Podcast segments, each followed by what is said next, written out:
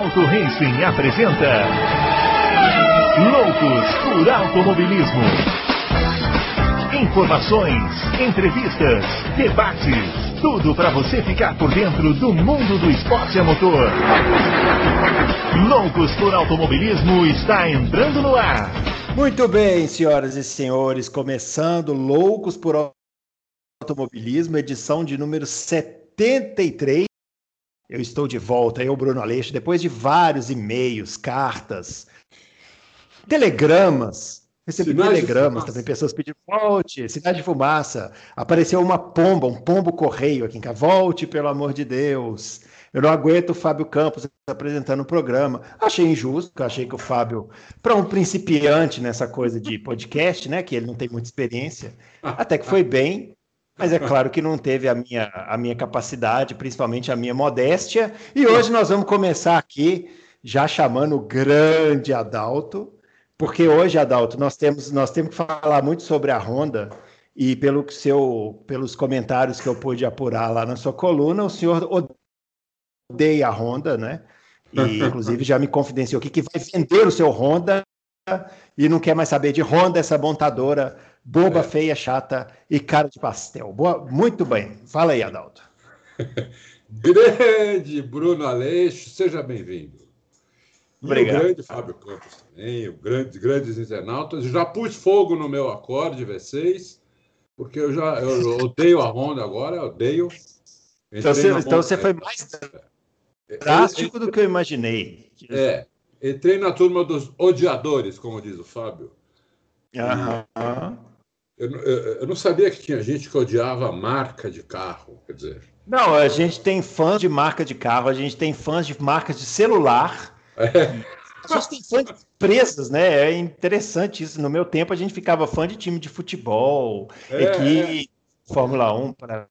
Agora o pessoal fica fã de empresas. É interessante. São movimentos interessantes. É sinal, sinal dos tempos, eu diria. É verdade, é verdade. É isso aí. Vamos lá, vamos chamar o Fábio Campos aqui.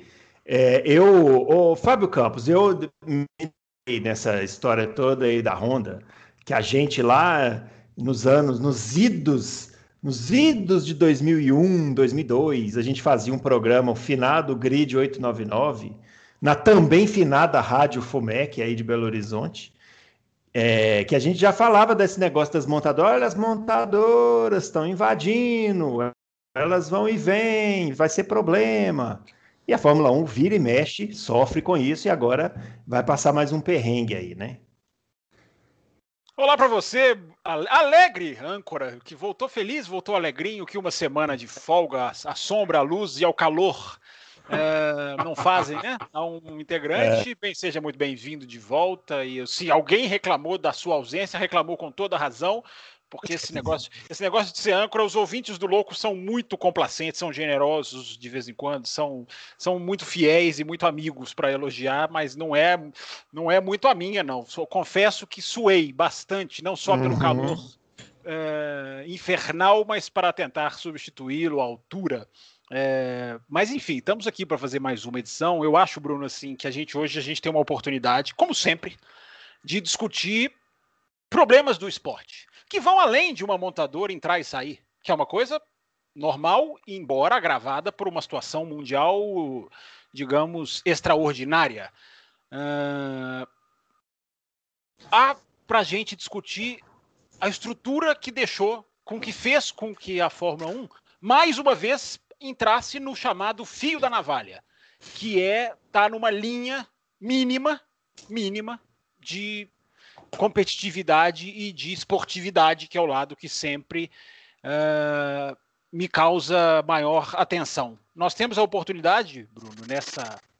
Não sei o que, que aconteceu em relação à coluna do Adalto, estou até curioso, mas a gente tem a oportunidade de ir mais a fundo do simples entrou, saiu, porque entrou e porque saiu. Por que, que a Fórmula 1 chegou nesse ponto de caminhar para 2022 ter o primeiro ano da sua história sem um, um fornecedor de motor puro e simples, sem alguém que está lá pura e unicamente para fornecer motor. É, isso é muito grave, porque pior do que o número baixo de motores é o fato de que não existe um fornecedor puro, de que quem receber motor vai receber de alguém que está ali competindo com ele. É o grande dilema que vive a Red Bull. É o grande dilema, é gran... o grande ponto de interrogação sobre o futuro dessa equipe que a gente vai discutir. Tenho certeza, Bruno Aleixo, nesta edição que eu espero seja de altíssima qualidade, como sempre, automobilismo.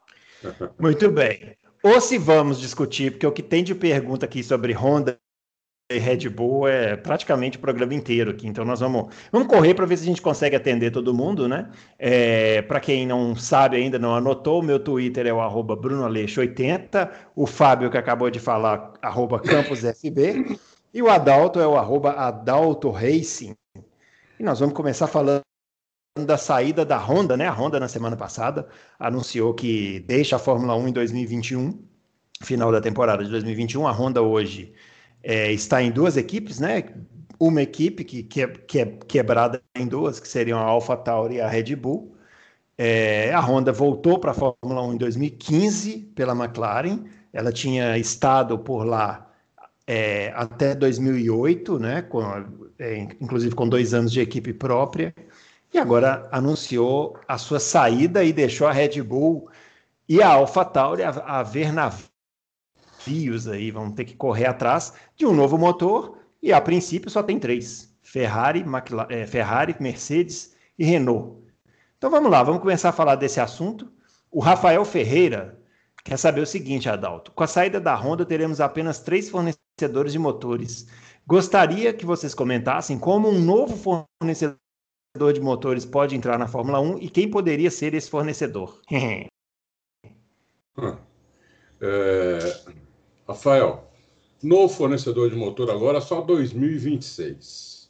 Esse motor agora, é, atual, né, ela, ele vai ser, ele vai ter agora em 2021 duas possibilidades de, de atualização, é, de performance, e depois ele vai ser congelado até 2020, até o final da temporada 2025.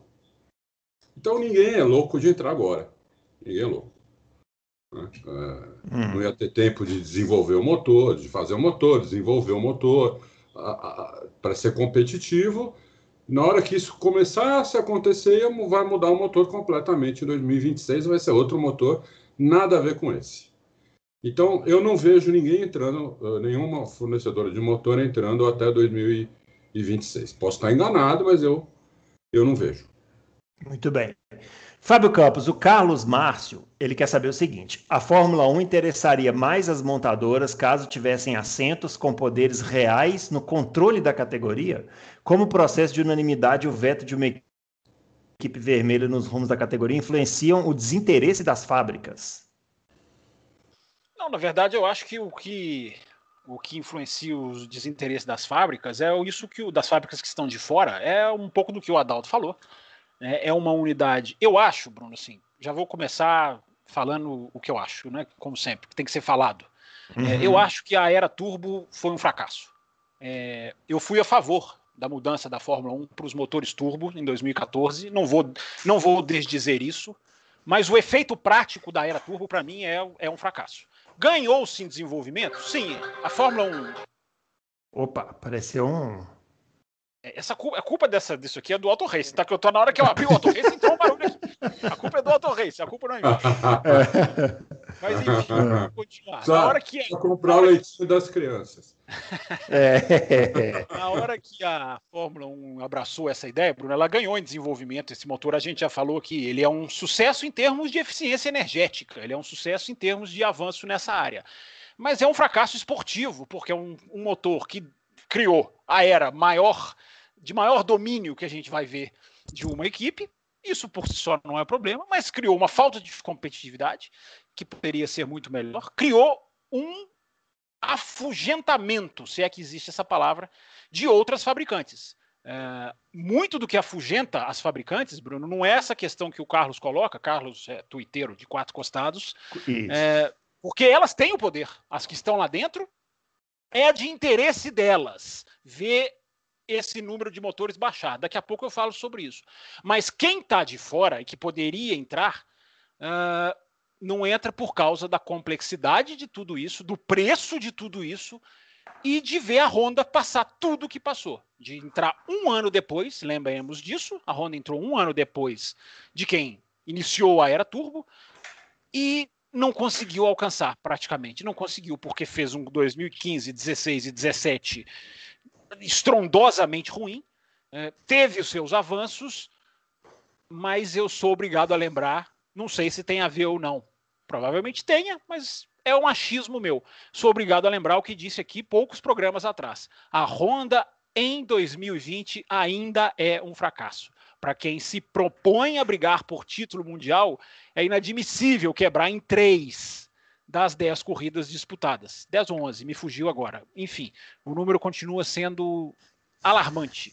Então eu acho que o que afugenta, Carlos, é o fato de que esses motores nunca foram convidativos e o regulamento da Fórmula 1 nunca mexeu uma palha para tentar trazer novas fabricantes. Agora, como o Adalto falou, esse motor está com data para morrer. Ninguém vai entrar para pegar um motor com data para morrer.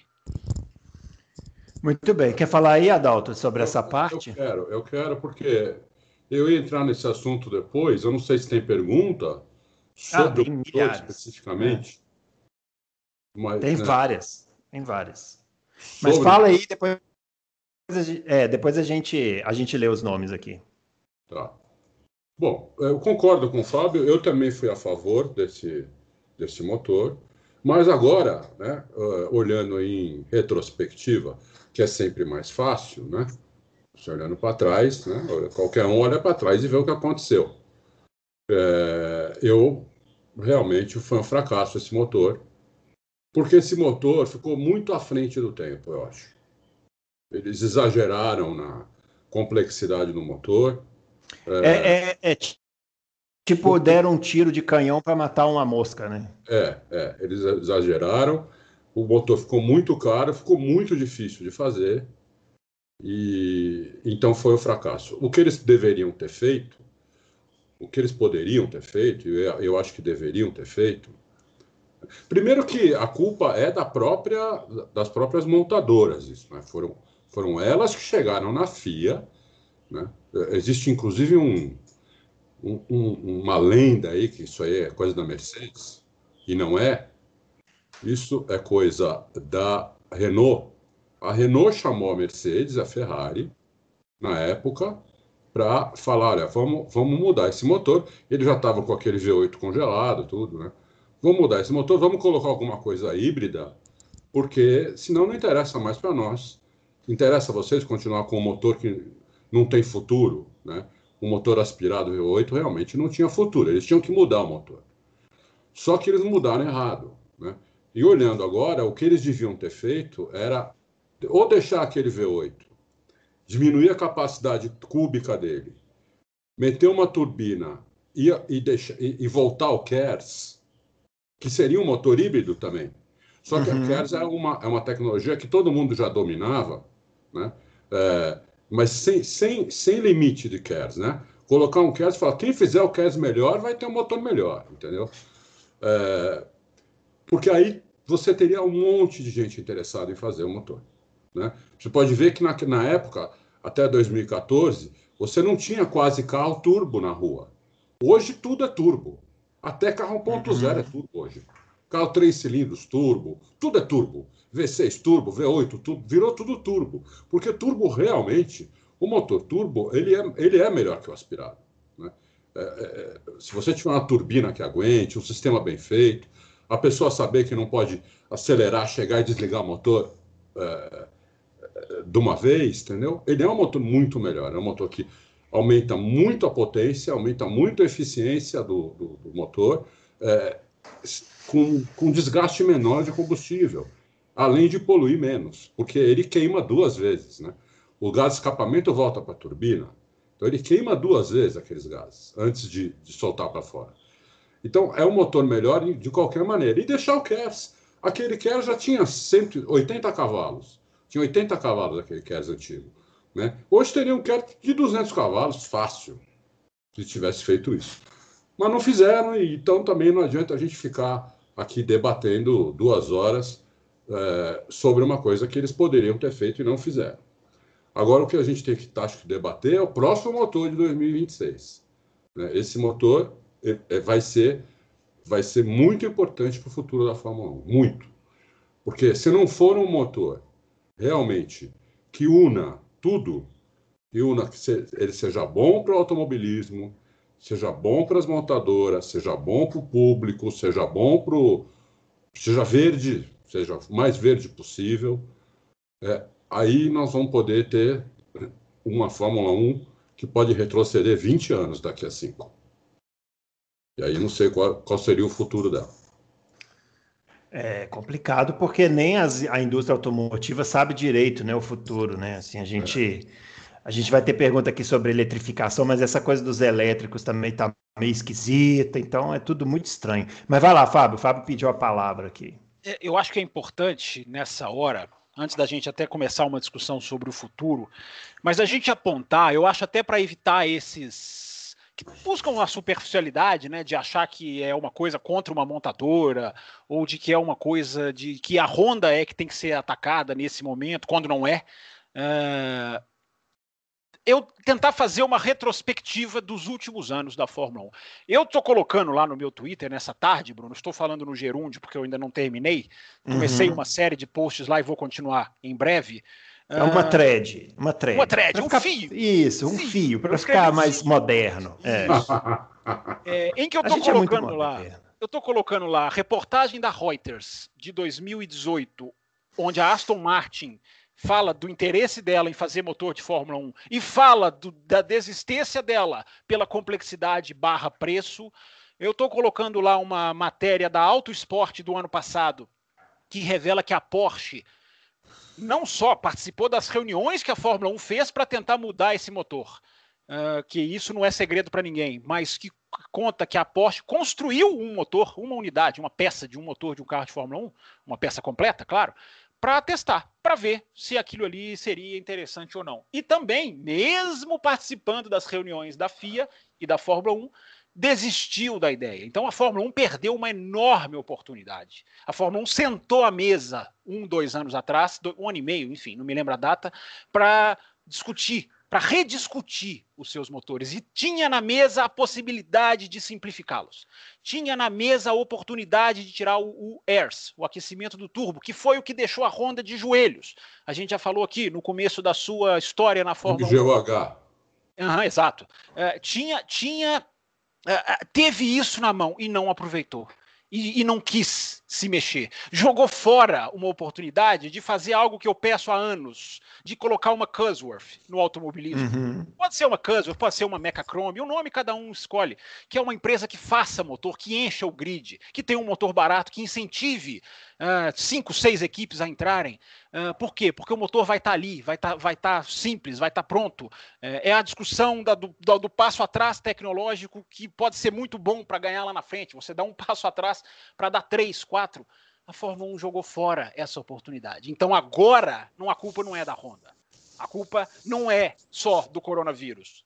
Embora o coronavírus, a gente já aprendeu nos últimos seis meses, né? É pior em organismos debilitados. A Fórmula 1 é um organismo é. debilitado.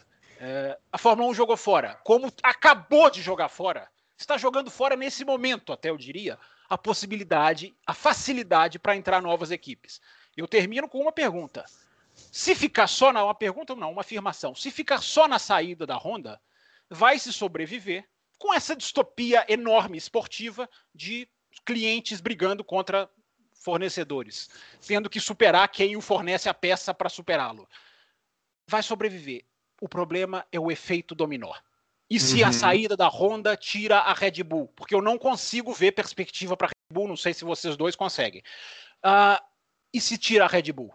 Quem anda no fio da navalha, um dia corre o risco de ver a casa cair. É, eu só acrescentaria essa discussão, concordar comigo, é, embora eu concorde com você completamente que a Fórmula 1 é a grande responsável pelo buraco em que ela se encontra nesse momento, é, eu acho que cabe à Honda a responsabilidade também que lhe, a, cabe à Honda uma parcela de responsabilidade no sentido de que ela entrou sabendo do tamanho do problema.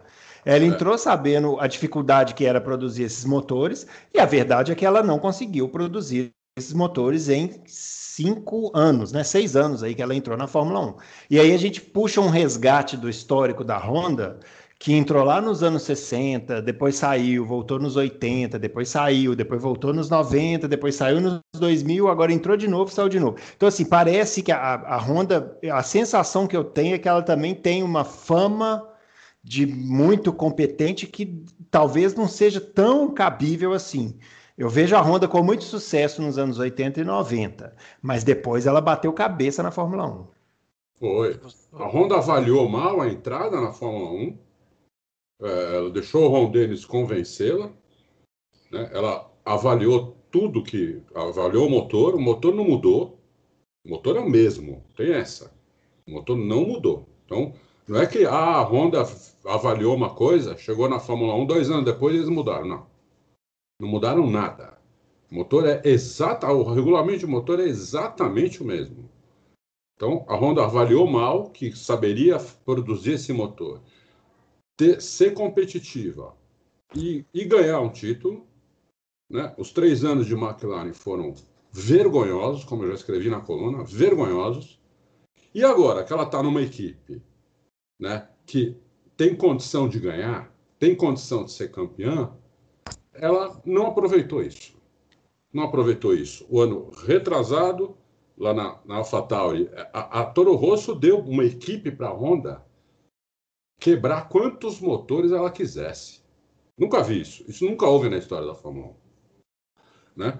Deu a, a, é a, Toro Rosso falou: você põe lá, quebra todos os. Se precisar usar 30 motores, pode usar. O que eles usaram de troca de motor durante o final de semana nos últimos dois anos é uma grandeza. É, é exatamente. Então, nem com isso a Honda conseguiu fazer um motor que é, fosse ali com a Mercedes. Né? E culminou, culminou com, esse, com essa, essa patetice total, que isso aí para mim foi a, foi a foi a estaca final no coração, quando tiraram o modo de classificação e a Honda virou terceira força. Simplesmente terceira força. Entendeu? Então, hoje nós temos Mercedes e segundo Renault, terceiro Honda. Nesse momento, essa é a, a, a, E quarto, a Ferrari. Nesse momento, essa é a hierarquia dos motores. Porque a Honda usava a turbina. Nós falamos nisso no, no, no, no Loucos passado, quando a Honda ainda não tinha decidido sair. Porque a Honda usava a turbina, ela girava mais a turbina no modo de classificação. É, você não pode fazer isso no o tempo todo, porque o motor não aguenta 20 voltas. Entendeu? O motor não aguenta, a turbina não aguenta 20 voltas. Ela vai para ela, ela, ela vai o espaço em, em, menos de 20 voltas.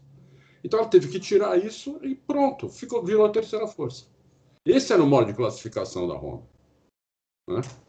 acabou. Então, é, é, por isso que o, o, o fracasso, para mim, é total. E ainda vai deixar a Red Bull e a AlphaTauri na mão. Agora está falando um monte aí que pode comprar propriedade intelectual, não sei o quê. Vocês acham mesmo que a Red Bull vai fazer uma fábrica de motor? A Red Bull é uma fábrica de, de energético, meu.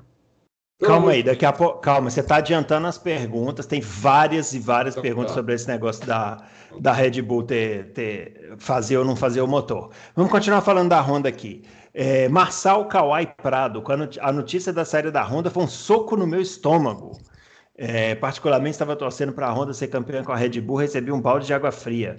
Achei que a Red Bull não está fazendo barulho com a decisão da Honda. Vocês concordam comigo? É, Fábio,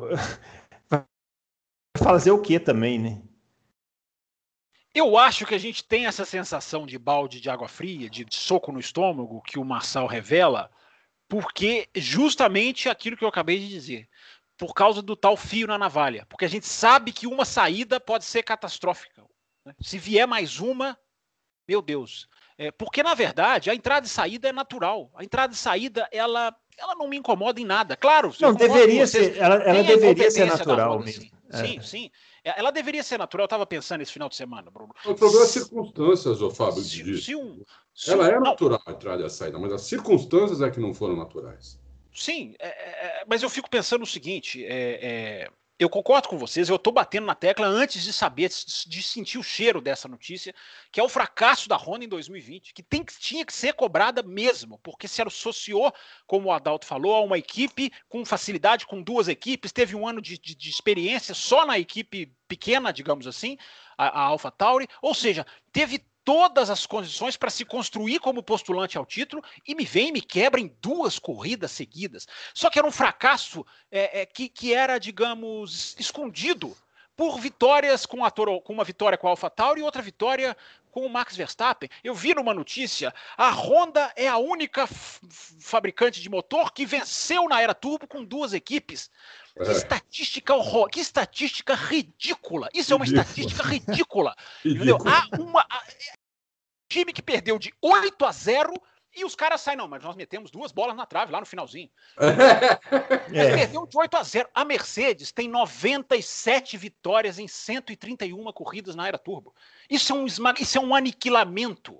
Uma aniquilação, não sei qual das duas palavras está certo. Fica Eu acho que é aniquilação, é, mas pode isso ser as é, duas. Isso é, isso é 75% das corridas. Ou seja, as outras montadoras foram esmagadas pela Mercedes. A Fórmula 1 tem culpa. A Fórmula 1 também tem culpa, porque quando eu vejo na vizinha MotoGP fabricantes que entram terem incentivos, nesse ponto eu dou razão, digamos, para quem, quem olha para o outro lado. Uh, e na Fórmula 1 não existe incentivo nenhum. Eu queria que tivesse. Acho que seria interessante. Algo estudado, algo inteligente, algo bem pensado. Mas essa estatística de que ganhou com dois, duas equipes, isso não vale para absolutamente nada. A Mercedes é a suprema, a oito anos, seis. A Mercedes vai ter quantos títulos mundiais daqui a pouco? Então, eu acho que a estrutura do negócio, porque só para terminar o raciocínio, é, se sai um time da NBA, se um time da NBA desiste, um Charlotte Hornets, um Washington, o, perde a NBA. Claro que perde. Perde dinheiro, perde ações, uh, perde. Mas segue.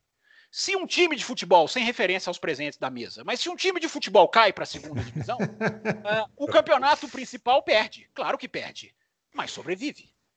A Fórmula 1 está agora na linha, eu vou usar de novo a expressão fio da navalha, porque se sair mais gente, aí eu já não sei da sobrevivência. Então aí é o que é o soco no estômago. A estrutura é precária, o organismo é, tem pré-condição para ser acertado. O vírus, ninguém previu o vírus. A Fórmula 1 está lidando bem até com o vírus, em alguns aspectos, técnicos de regulamento, de recursos e principalmente de calendário. Mas é um organismo debilitado. Tomara que esse vírus não deixe a Fórmula 1 em coma. Tomara. É para exemplificar o que você falou, é só pegar, por exemplo, assim, a Lamborghini nos anos 80 e 90. Ela entrou na Fórmula 1 e saiu 70 vezes. É verdade. E ninguém sentiu falta, porque Isso, tinha perfeito. milhares de, de milhares de outras outras outras marcas, outras montadoras. Eu, olha, é isso, eu é senti isso. porque era o ronco mais lindo da história da, ah, verdade, da verdade. Então, é verdade. O valor emocionante, o valor Mas também, mas quebrava pra caramba também, né? Quebrava, é quebrava. Isso aí. É, mas olha, a, a boa discussão é essa. O entre e sai, é. ele pode ser bem rece... menos. Ninguém vai gostar de ver alguém sair. Ninguém gosta. Tem alguém fã, algum fã de Fórmula 1 que gosta de ver alguma montadora sair? Claro que não. Mas é justamente isso que vocês, dois corroboraram. É, quando tem muito pouco, uma saída mexe com as estruturas. Daqui a pouco nós vamos falar isso. mais da Red Bull, né, Bruno? Deve ter muita pergunta isso, sobre Tem a... muita pergunta. Deixa Ô, Adalto. Só, só, só, só, um casinho bem rápido. Quando ah. a Fórmula 1 voltou aqui para São Paulo, no, acho que foi em 90 o, o, o ano, né? Ou 91, não sei, acho que 90 ou 91. Eu, é, teve treino de quinta-feira. Naquela época, a pista nova tinha treino quinta-feira. Então eu já fui na quinta-feira, né? Já fui na quinta-feira. Vazio, fiquei ali no. Fiquei ali na reta oposta. É, eu e um amigo meu. E quando passou, eu não, lembro, eu não sei se era La Rússia, que tinha um motor Lamborghini. Quando passava ali na reta oposta, rapaz, a gente arrepiava arrepiava todos os pelos do corpo com aquele motor. A troca de marcha da, da, do motor Lamborghini e a, e a, a, a, e a freada com, né, com ponta-taco, a desaceleração do motor, explodindo, era a coisa mais linda da, da história do mundo aquilo. Muito Bom, bem. Aí. Adalto, Alberto Amorim, o Alberto Amorim, ele quer saber se o Mate já tinha passado algum feedback para a saída da Honda é, e se a gente foi pego de surpresa? Eu fui completamente pego de surpresa. foi. O Mate foi pego de surpresa. Ele, ele não sabia, ninguém sabia. né? E eu até, até fizeram essa pergunta para mim no, na notícia, né? Na notícia que nós demos que a Honda ia sair da Fórmula 1, alguém perguntou, até respondi lá. Não, eh, ninguém sabia. E no dia seguinte, aí o,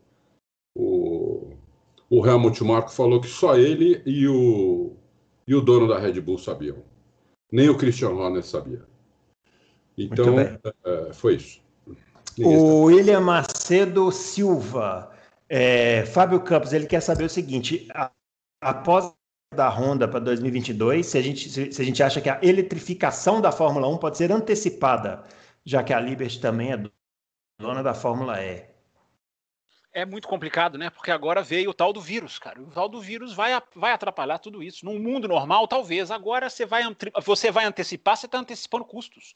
Né? A, a, ideia é essa. Então, é, é, é a, a ideia seria, que, que eu quero dizer, a ideia é boa, mas não vai acontecer porque agora está todo mundo de, de, fechando a gaveta, se travando, se fechando, como está fazendo a Honda, uh, eh, para para sobreviver. O objetivo é. agora é sobreviver. Por isso que a, a, a Fórmula 1, é, é, é, quando, quando o mundo era saudável, o que, que, o, o que, que é o grande erro? Quando tudo está na bonança, isso serve para a Fórmula 1 e serve até para certos países. Quando está na uhum. bonança, você se prepara para o dia, de, pro dia de chuva, rainy como day. dizem, rainy days, como dizem em inglês. Você se prepara. Agora, quando você entra na bonança e torra tudo, ou você não se cria a, a é, estrutura para rebater um tempo de crise, eu repito, vou falar claro sempre, ninguém sabia que o vírus ia chegar, mas o vírus Mas se não fosse o vírus ia ter outra crise. É, um dia teria, sim. O vírus, o vírus é. trouxe para 2020, um dia teria. É, mas a, a, a, a, Fórmula 1, o que eu tô. Eu acho que a Honda vai para a Fórmula E. Eu acho que a Honda vai para a Fórmula E. Para mim é muito, tá muito desenhado isso. É, eles não vão dizer isso agora, porque se eles saírem da Fórmula 1 e anunciarem que estão indo para a Fórmula E no mesmo dia, na mesma notícia, eles dão, eles criam uma hecatombe nas ações da Fórmula 1. Eles destroem as ações da Fórmula 1. Eles criam uma, uma, uma, uma reviravolta de mercado, que eu sei que para o torcedor isso não interessa. Enfim, eu estou só citando um lado rápido aqui. É, mas eu acho que vão, porque a declaração, se a gente for acreditar na declaração da Honda, que está mudando a sua tecnologia, que está saindo da Fórmula 1, olha que coisa, que paradoxo, né? Uma fabricante saindo da Fórmula 1 para investir na tecnologia do futuro. Não é um paradoxo isso? É, é, eu acho que a Honda vai para a Fórmula E, mas é, ela não um vai anunciar isso agora. E uma mentira, né? É uma mentira é, deslavada. Se a, gente, se a gente for acreditar na Honda, por isso que eu deixei esse asterisco. Né? Porque tem muita coisa que ela fala ali que realmente não, não, não é. Não é. O, o Adalto, rapidinho, Lola e Lotus, tá? Tinham motores Lamborghini em ah, 1990, tá. só para ah. ficar registrado aí. Obrigado. Grandes equipes, grandes equipes aí. O Sync Header, é, saída da Honda, a saída da Honda abre um precedente perigoso para a Fórmula 1. Acredito que a Renault e a Mercedes também devam sair, mas não a curto prazo. Está traçando um panorama catastrófico aí o nosso Sync Header. Ele quer saber o seguinte: caso se confirme a saída dessas duas, Renault e, e Mercedes, se a Fórmula 1 seria viável sendo monomarca só com motor Ferrari para as equipes sobreviventes. Olha a pobreza, hein? Imagina. E aí, Adalto, é viável ou não é viável? Eu acho, eu acho que isso aí não é viável. É, aconteceria isso em ultimíssimo caso. Eu não vejo a, a, Mercedes e a Renault saindo até 2025. Não vejo. É, nem a Ferrari. Eu não, eu não vejo equipe nenhuma saindo até 2025 é, a não ser que o ano que vem seja um ano onde exista alguma outra etacombe, né? Hecatombe. Hecatombe, como, como houve esse ano. Mas se é, a, a, questão do vírus for, for bem. É, for bem, né? Realmente a, alguma vacina vingar, as pessoas poderem voltar à vida razoavelmente normal, é, as pistas poderem receber público de novo, tudo normal, eu não vejo, eu não vejo é, equipe saindo até 2025. Eu vejo talvez alguma equipe sendo vendida, mas não saindo fora. É, a Honda da, da, do, do, Pacto de Concórdia é a única que não precisou assinar, porque a Honda não é equipe. A Honda é uma, uma, uma fabricante de motor, uma fornecedora da Fórmula 1. ela não é uma equipe de Fórmula 1. Né? Todas as equipes que estão lá, elas assinaram esse pacto de concórdia até 2025. A multa é absurda de grande. A multa é muito grande. Me falaram em meio bilhão de dólares, eu não sei se é verdade, 500 milhões de dólares se sair antes. Então, eu não vejo Mercedes saindo, não vejo Renault saindo, não vejo Ferrari saindo e não vejo a equipe quebrando. Eu vejo a equipe talvez sendo vendida. Parece que houve até uma proposta lá do russo, do Mazepan, para a Haas, que a Haas não quis nem ouvir. Não quis Tem nem pergunta. Ouvir. Tem pergunta. Tem pergunta sobre tá. isso, várias também. Nem ouvi. Então, eu, eu acho que vai com três motores até, até 2025. E aí sim nós vamos ter que ter um, uma coisa muito bem feita para dali em diante. Essa é a minha opinião. Bom, para a gente passar aqui para o tema Red Bull, né? última pergunta sobre a Honda. O Fabiano Aroeira de Almeida. Fábio, com a saída da Honda, o Tsunoda já pode dar adeus ao seu projeto de Fórmula 1? Sim. Acabou. Acabou, achei né? que ele. É, achei que ele fosse dar uma dourada na pílula, mas não, aqui não, é acabou. direto. Agora, é. só, só, só rapidinho, né? Eu acho assim que é, é uma frase eu sou obrigado a dizer, né? Que eu já tenho dito tantas vezes a conta do vírus. A conta do vírus ainda está chegando, né?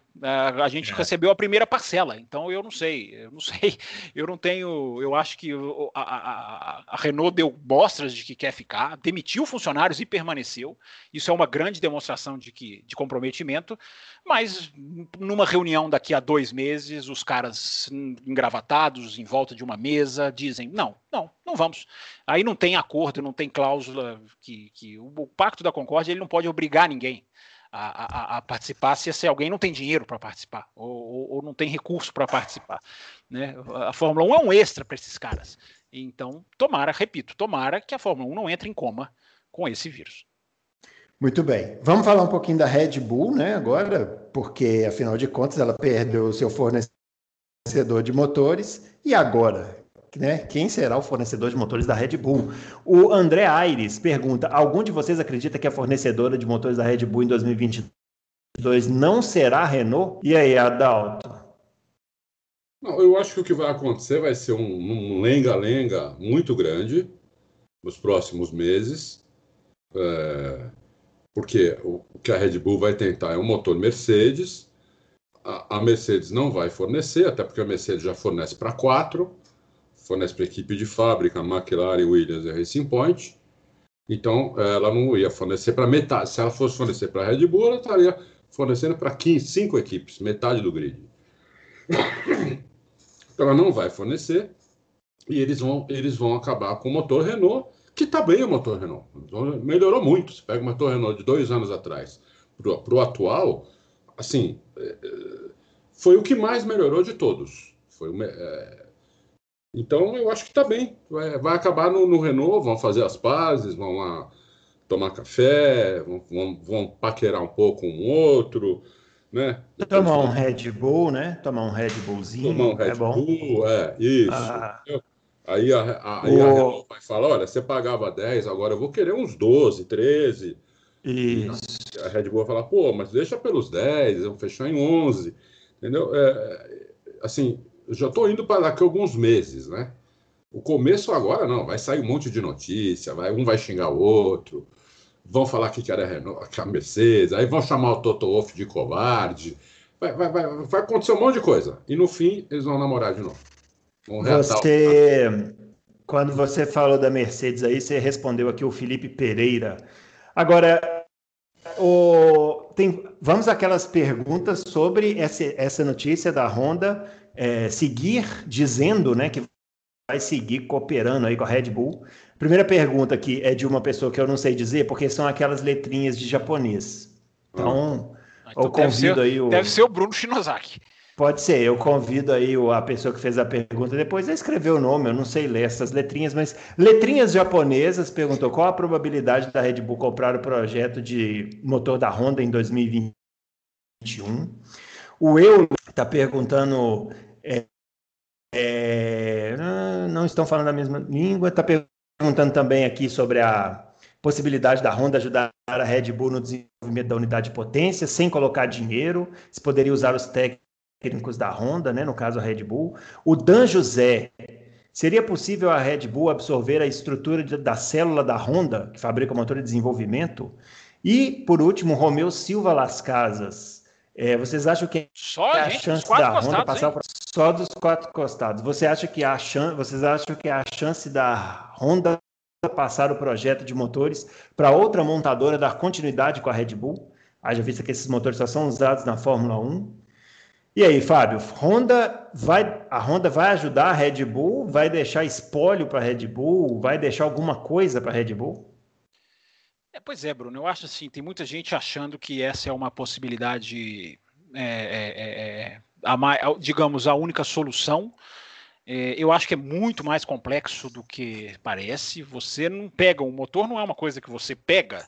Fala assim, me dá esse motor aqui, ó, leva lá para a fábrica e vamos botar esse motor no carro e vamos, vamos tocar esse motor. Não é assim. Né? Para trabalhar um motor, você tem que ter know-how, você tem que ter base, banco de dados, histórico, tem que ser a sua especialidade. Não é adianta lógico. você pegar um motor. O motor não é uma, uma coisa simples, né? não é uma asa que você pega e fala, vou desenvolver essa asa aqui da minha maneira, vou, vou, vou é. criar. Não é motor, você tem toda uma ciência atrás. A palavra é essa, você tem uma ciência atrás de um motor que você comprando, você você pode tocar ali, você pode ter. Teve alguém que me perguntou: ah, mas e se eles trouxerem o. E se a Red Bull trouxer o Andy Cowell? Uh, eu, eu, respondi para a pessoa: uh, é como você contratar o melhor médico do mundo sem ter um hospital. É, Boa. É, o cara é genial, mas você, você tem que ter toda uma estrutura, dinamômetro, entendeu? Você tem que pegar no banco de dados. Nós temos aqui, nós temos uma ideia de um pistão que nós desenvolvemos em setembro de 2013. Puxa lá no arquivo. Aí o cara puxa, aí o cara liga uma ideia, o cara experimenta uma coisa. É, é você tem que ter, se você não pega um motor e fala, ah, vou cuidar desse motor. Meu negócio é fabricar energético, mas eu vou cuidar desse motor. É. Vai ficar muito mal e porco para falar o português bem. Chegar lá e falar assim: olha, nós pensamos aqui nesse pistão, os caras vão falar, mas o que é pistão? Vamos começar por esse lado. É, eu, eu, eu, você sabe o que eu estava pensando, Bruno? Quem, quem poderia comprar um possível, uma possível propriedade intelectual? Porque tem essa também. Né? A Honda não vai entregar um trabalho dela de anos, investimento, alguma tecnologia, sim, ela, ela, ela desenvolveu, ela aprendeu, uh, e não vai entregar isso para uma Porsche, para uma Lamborghini. O programa hoje é Lamborghini. Não vai, não vai entregar isso para uma Lamborghini. É. Não vai, não vai. Os caras, os caras não vão ceder. Eles seriam muito tolos se fizessem. Eles vão, vão embora. Eles podem passar isso para a Red Bull cheio de restrições. Não, repito, eu acho que a Red Bull não vai pegar isso. Mas Nossa. só para complementar. É, é, quem eu estava pensando isso antes do programa. Quem poderia pegar o espólio desse motor é a Liberty, talvez, ou a FIA. E aí você simplifica, você até fala, Honda, tira o que você não quer que seja revelado, deixa aqui uma base para mim. Uh, aí eu vou, e aí eu vou tentar criar a ideia da Cusworth. Aí eu vou entrar em contato com uma Cusworth, com uma Zayatech, com uma Mechachrome, e aí lá na frente, quem sabe eu, Fórmula 1 Liberty, lembrando que a Liberty alocou 1,4 bilhões de dólares para cuidar da Fórmula 1 no vírus, quem sabe não, não tem um motor ali para ser para ser distribuído lá na frente. É, essa, essa é uma possibilidade que eu bateria palma, embora tirei ela aqui da minha cabeça. Não há nada de notícia disso. É, aí sim, agora a Red Bull trabalhar o motor é ficar anos e anos andando lá atrás. E eles não vão, não querem ficar anos e anos lá, andando lá atrás. Eu acho que esse é o, esse é o grande problema da questão.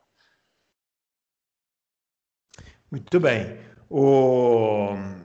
Registrando aqui a participação do Adriano Aguiar, preocupado também que a Red Bull pode sair se não tiver nenhum fornecedor de motores, e pede para a gente mandar um abraço para Lucilene, que é a esposa dele, que, querendo ou não, ama segundo ele. Então, querendo ou não, assiste não, né? Ouve o programa. É, é, ouve deve, ser, programa. deve ouvir forçado, né? Deve ouvir por tabela. É. Você é valente, Luciano. Não abandone o seu marido. Você é, é não, não, abandone, não. É. Ó, vamos lá. Adalto, qual desses cenários é mais possível que aconteça? Red Bull e AlphaTauri saindo e o grid ficar com 16 carros? Ou Renault ser obrigado a fornecer o motor é, o, e querer o motor e, fornecer um motor defasado do ano anterior, assim como aconteceu com a Sauber em 2017, que correu com o motor Ferrari em 2016. Não, isso não vai acontecer. O, o, o cenário mais provável é a Renault fornecer um motor atual para a Red Bull. É. O, o, que o pessoal precisa entender é o seguinte, né? Uh, a, a, a Red Bull ela está na Fórmula 1 por razões diferentes das outras. A Red Bull está na Fórmula 1 por marketing puro, 100%. Para a Red Bull não importa muito a tecnologia que tem, que não tem. O que ela, ela, ela quer estar na Fórmula 1 e ela precisa ter uma das duas equipes é, disputando o título. Não precisa ganhar. Se ganhar é melhor, mas precisa disputar. Precisa estar ali, em segundo, terceiro, primeiro, às vezes ganha uma corrida. Isso é, isso é o que a Red Bull quer. Por isso que eles estão lá até hoje com duas equipes. Traz um retorno gigantesco de marketing para eles. Um retorno que, se eles fossem comprar propaganda normal, publicidade normal, eles iam gastar seis vezes o que eles gastam na Fórmula 1. Mais de um bilhão e meio de dólares, mais ou menos, por ano, é o que custaria para a Red Bull aparecer como ela aparece na mídia. Então a Red Bull, por isso que o pessoal também fala que a Red Bull fala muito, que a Red Bull é, diz que vai ganhar, depois diz que não vai, depois está sempre na mídia, porque esse é o negócio deles. Eles estão lá por, eles estão lá para isso. Eles não são fábrica de carro, eles não são fábrica de motor, eles não, não, não fabricam nada em relação ao automobilismo. Eles estão lá para divulgar a marca deles, que é a Red Bull, e agora outra marca de roupa, AlphaTauri, né? Então eles fizeram as contas, fazem as contas todo ano e, e veem que a Fórmula 1 dá um retorno muito maior. Eles gastam muito menos dinheiro de marketing do que gastariam em publicidade normal, publicidade comum. Por isso que eles estão na Fórmula 1. Então as pessoas primeiro precisam entender isso. Isso posto, né, é, o que a Red Bull precisa é de um motor competitivo. O motor Renault hoje é competitivo. Né? É, e a Renault não tem para quem fornecer. Então, a Renault, ela não vai dar uma. Quando é fornecer, as pessoas, às vezes, elas, elas entendem mal, até porque sites estrangeiros que também escrevem assim: vai dar o motor. Ninguém dá nada, é comprar. Compra e, e é caro. E, e, a, e a Renault, fazendo motor para a Red Bull, a Renault é, melhora a situação financeira dela. Porque ela sem cliente é, ela não, não tem faturamento. Ela tem uma fábrica de motor de Fórmula 1, faturamento zero. Zero. Só tem despesa. Ela, se ela tiver a Red Bull e a AlphaTauri, ela vai ter um faturamento bom. Né? Porque o fornecimento desse motor está em torno de 15 milhões de euros, mais ou menos, por ano, para uma equipe. Duas equipes, 30 milhões de euros. Então, é, 30 milhões de euros é espetacular, perto de zero. Hoje é zero. Porque a, a equipe de fábrica não paga um tostão pelos motores. Né? Uh, então, é bom negócio para as duas. Só que elas vão fazer o que tem que ser feito, que é o marketing. Então elas vão brigar em público, uma vai xingar a outra, o Abitebu vai dizer que não quer, é, não quer fornecer, o Christian Horner vai chamar o Bittenbull de, de, desgraçado, o Helmut Marko vai falar um monte, né? Como eu falei antes, vão xingar o Toto Wolff, o Toto é covarde, não sei o quê, e no fim vai, vai, vai fornecer a, a, Renault e vai ficar tudo bem. É isso que vai acontecer. Eles não vão deixar a Red Bull sair da Fórmula 1. Porque eles sabem que eles não podem ter um grid com 16 carros. Eles não são idiotas, entendeu? Eles são um pouco idiotas, mas eles não são, por exemplo, mais idiotas que eu. Entendeu? Eles não são mais bobos que eu. Não, você não é nada idiota. Não, todos são mais bobos. Eu ia falar que ninguém é mais bobo, é. porque ele ia ser demitido, né?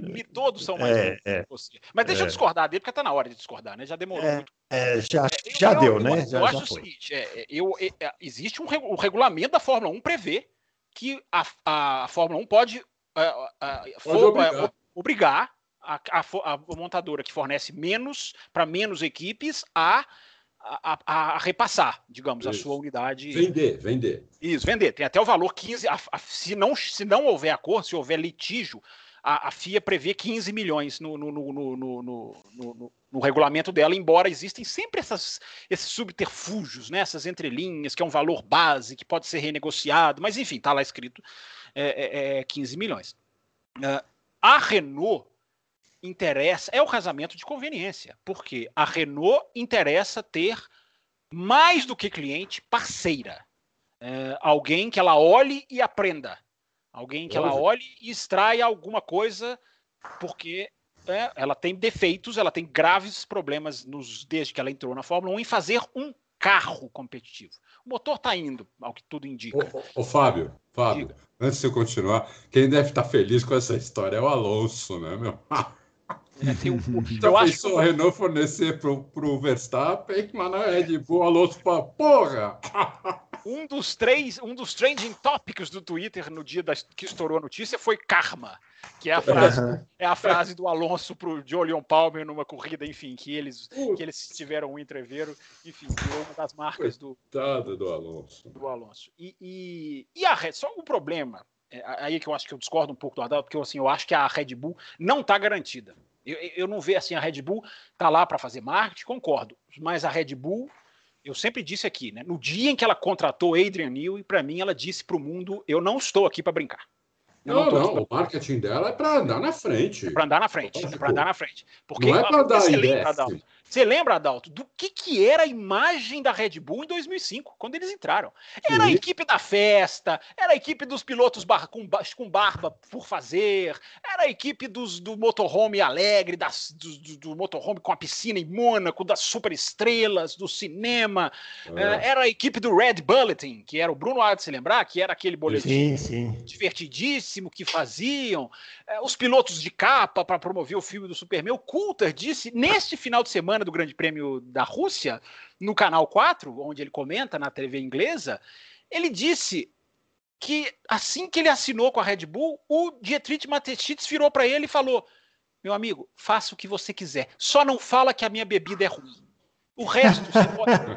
ele falou, ele falou: você só você pode falar o que você quiser, só não fala que o meu drink é ruim. Só não fala que é. Red Bull é ruim. O resto, meu amigo, faça barba, não faça barba, apareça assim, apareça assado.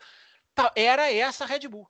No dia que a Red Bull contratou o Adrian Newey, ela disse para o mundo: eu não estou aqui para brincar, eu estou aqui para ganhar, eu estou aqui para ser campeã, eu estou aqui para mostrar para esses caras que eu quero jogar o jogo. Se a Red Bull ainda tiver esse espírito, eu temo que ela olhe para o lado direito, como eu estou olhando agora, olhe para o lado esquerdo, como eu estou olhando agora, e diga: o que, que eu vou fazer aqui? O que, que eu estou fazendo aqui? Eu já ganhei quatro títulos, eu estou numa descendente, eu não tenho material para competir. Será que ela vai ter material para competir? Estou só fazendo uma pergunta.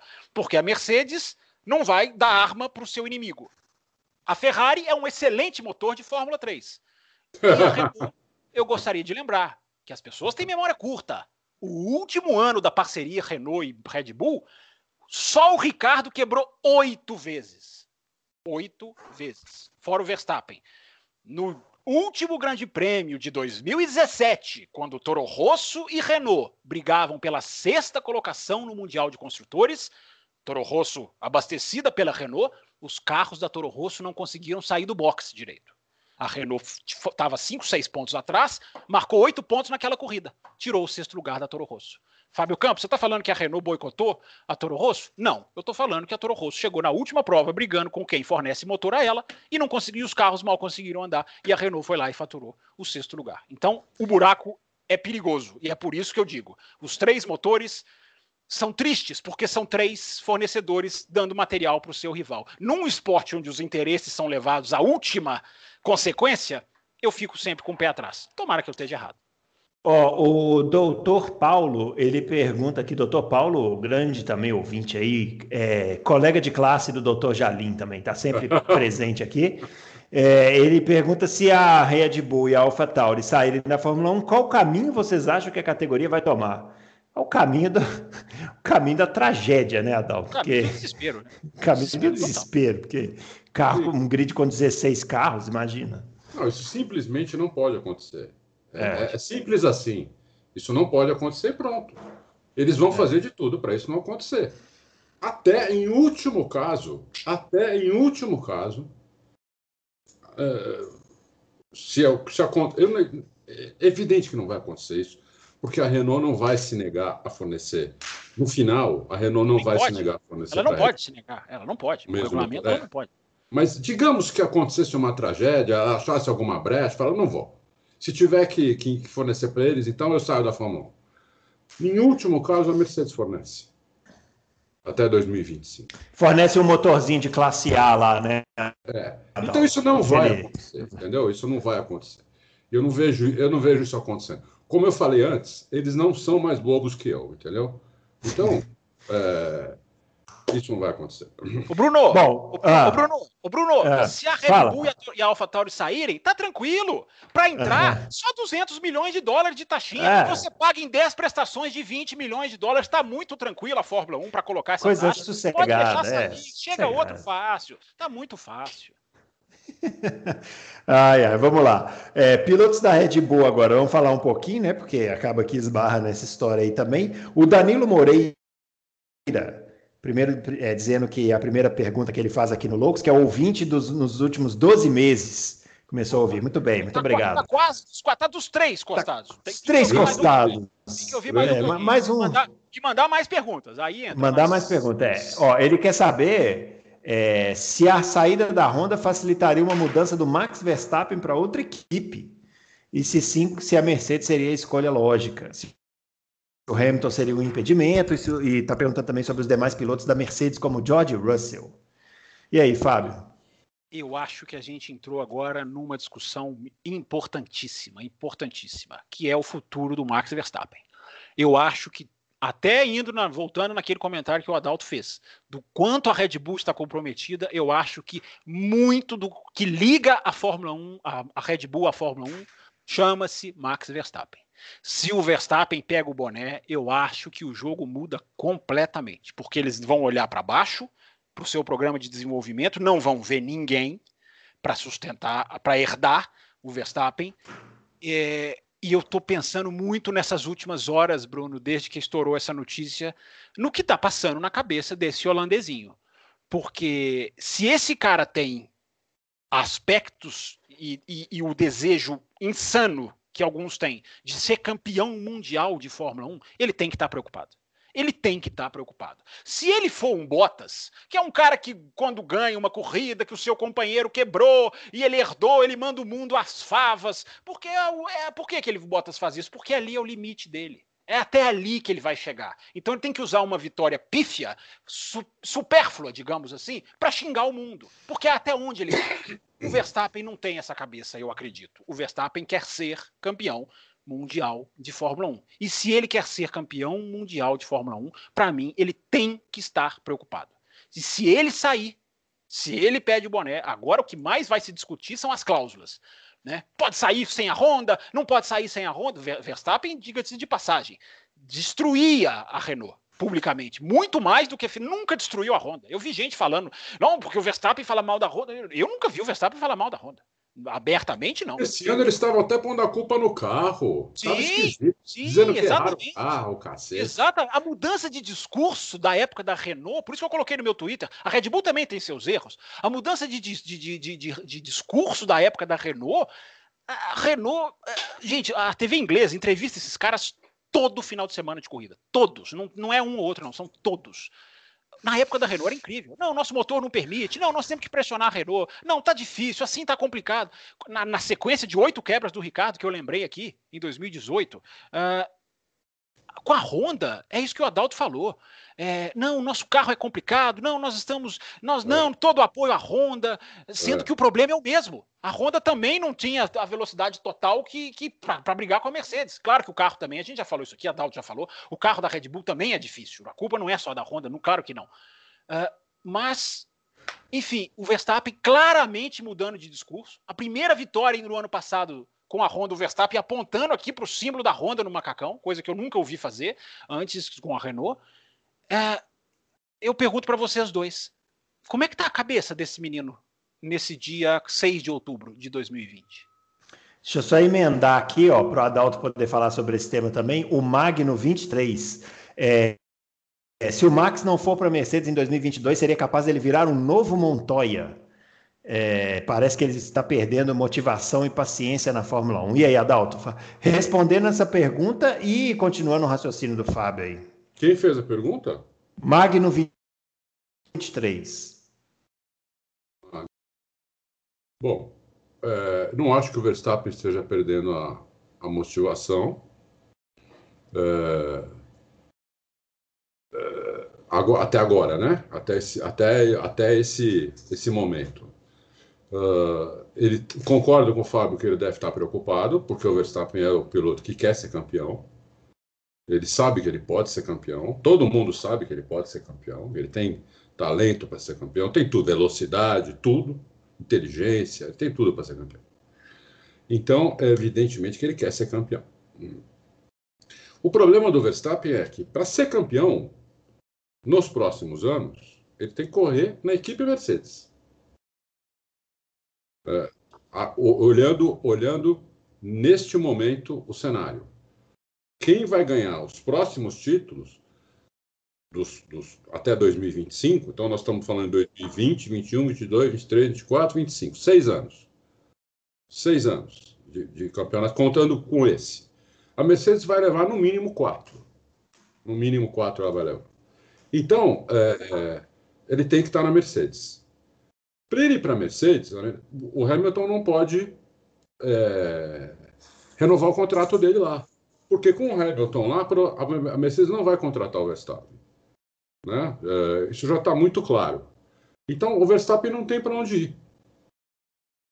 Então, o, o, que o Verstappen agora tem que estar tá preocupado é o que a equipe que eu estou vai fazer com essa perda da, da, da Honda, com essa perda do nosso motor. O que, que eles vão fazer? Né? Uh, eu acho que é essa a preocupação dele. E não para onde, onde eu vou. Porque é, ele está na segunda melhor equipe. E a primeira melhor equipe não tem, não tem vaga para ele. Né? Então, e, e o Toto Wolff não contrataria, porque o Toto Wolff saberia disso que o Fábio falou, né? porque, como, como eu disse antes, ninguém é mais bobo que eu, nem que eu. Eles não são mais bobos que nós.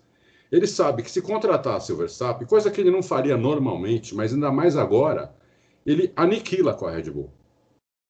Uhum. E, e, aí sim corre um, um sério risco da Red Bull ir embora. Porque aí não tem piloto, aí eles não têm mais motor, não tem piloto, eles vão embora. Entendeu? Aí sim corre o risco deles irem embora. Se o Verstappen sair ao mesmo tempo. Ó, no final de 2021 sai a Honda e o Verstappen. Mas de 0 de zero a 10, Adalto, qual a chance? Qual a chance que você acha do Verstappen sair de 0 a 10? O quê? Qual a chance que você acha do Verstappen sair de 0 a 10? Na sua opinião? Opinião, apenas opinião. Chance dele sair agora? Da Red Bull. Da Red Bull. Não, é agora, ou da 2021 para 2022, ou enfim. Nesse é, período. Por, por agora. De 0 a 10, 2.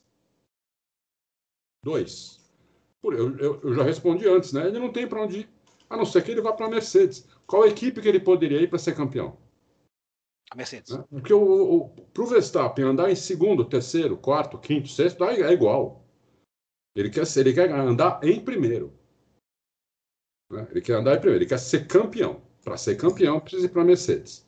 Não vai, a não ser que o Hamilton resolva até agora não renovou o contrato, a não ser que o Hamilton fale, bom, não quero mais Fórmula 1, ou, é, sei lá, mas daí aniquila com a Red Bull, então o Verstappen, a Red Bull precisa segurar o Verstappen, né?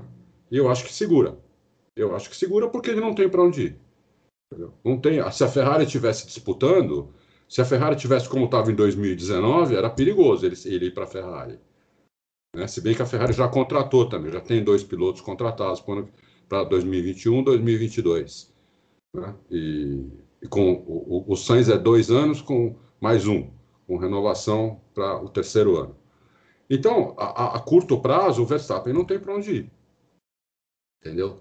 Então, ele continua na Red Bull é, e a Red Bull vai andar com, com o motor Renault de fábrica, o motor tão bom quanto o da, o da equipe Renault. Essa, essa é a minha opinião.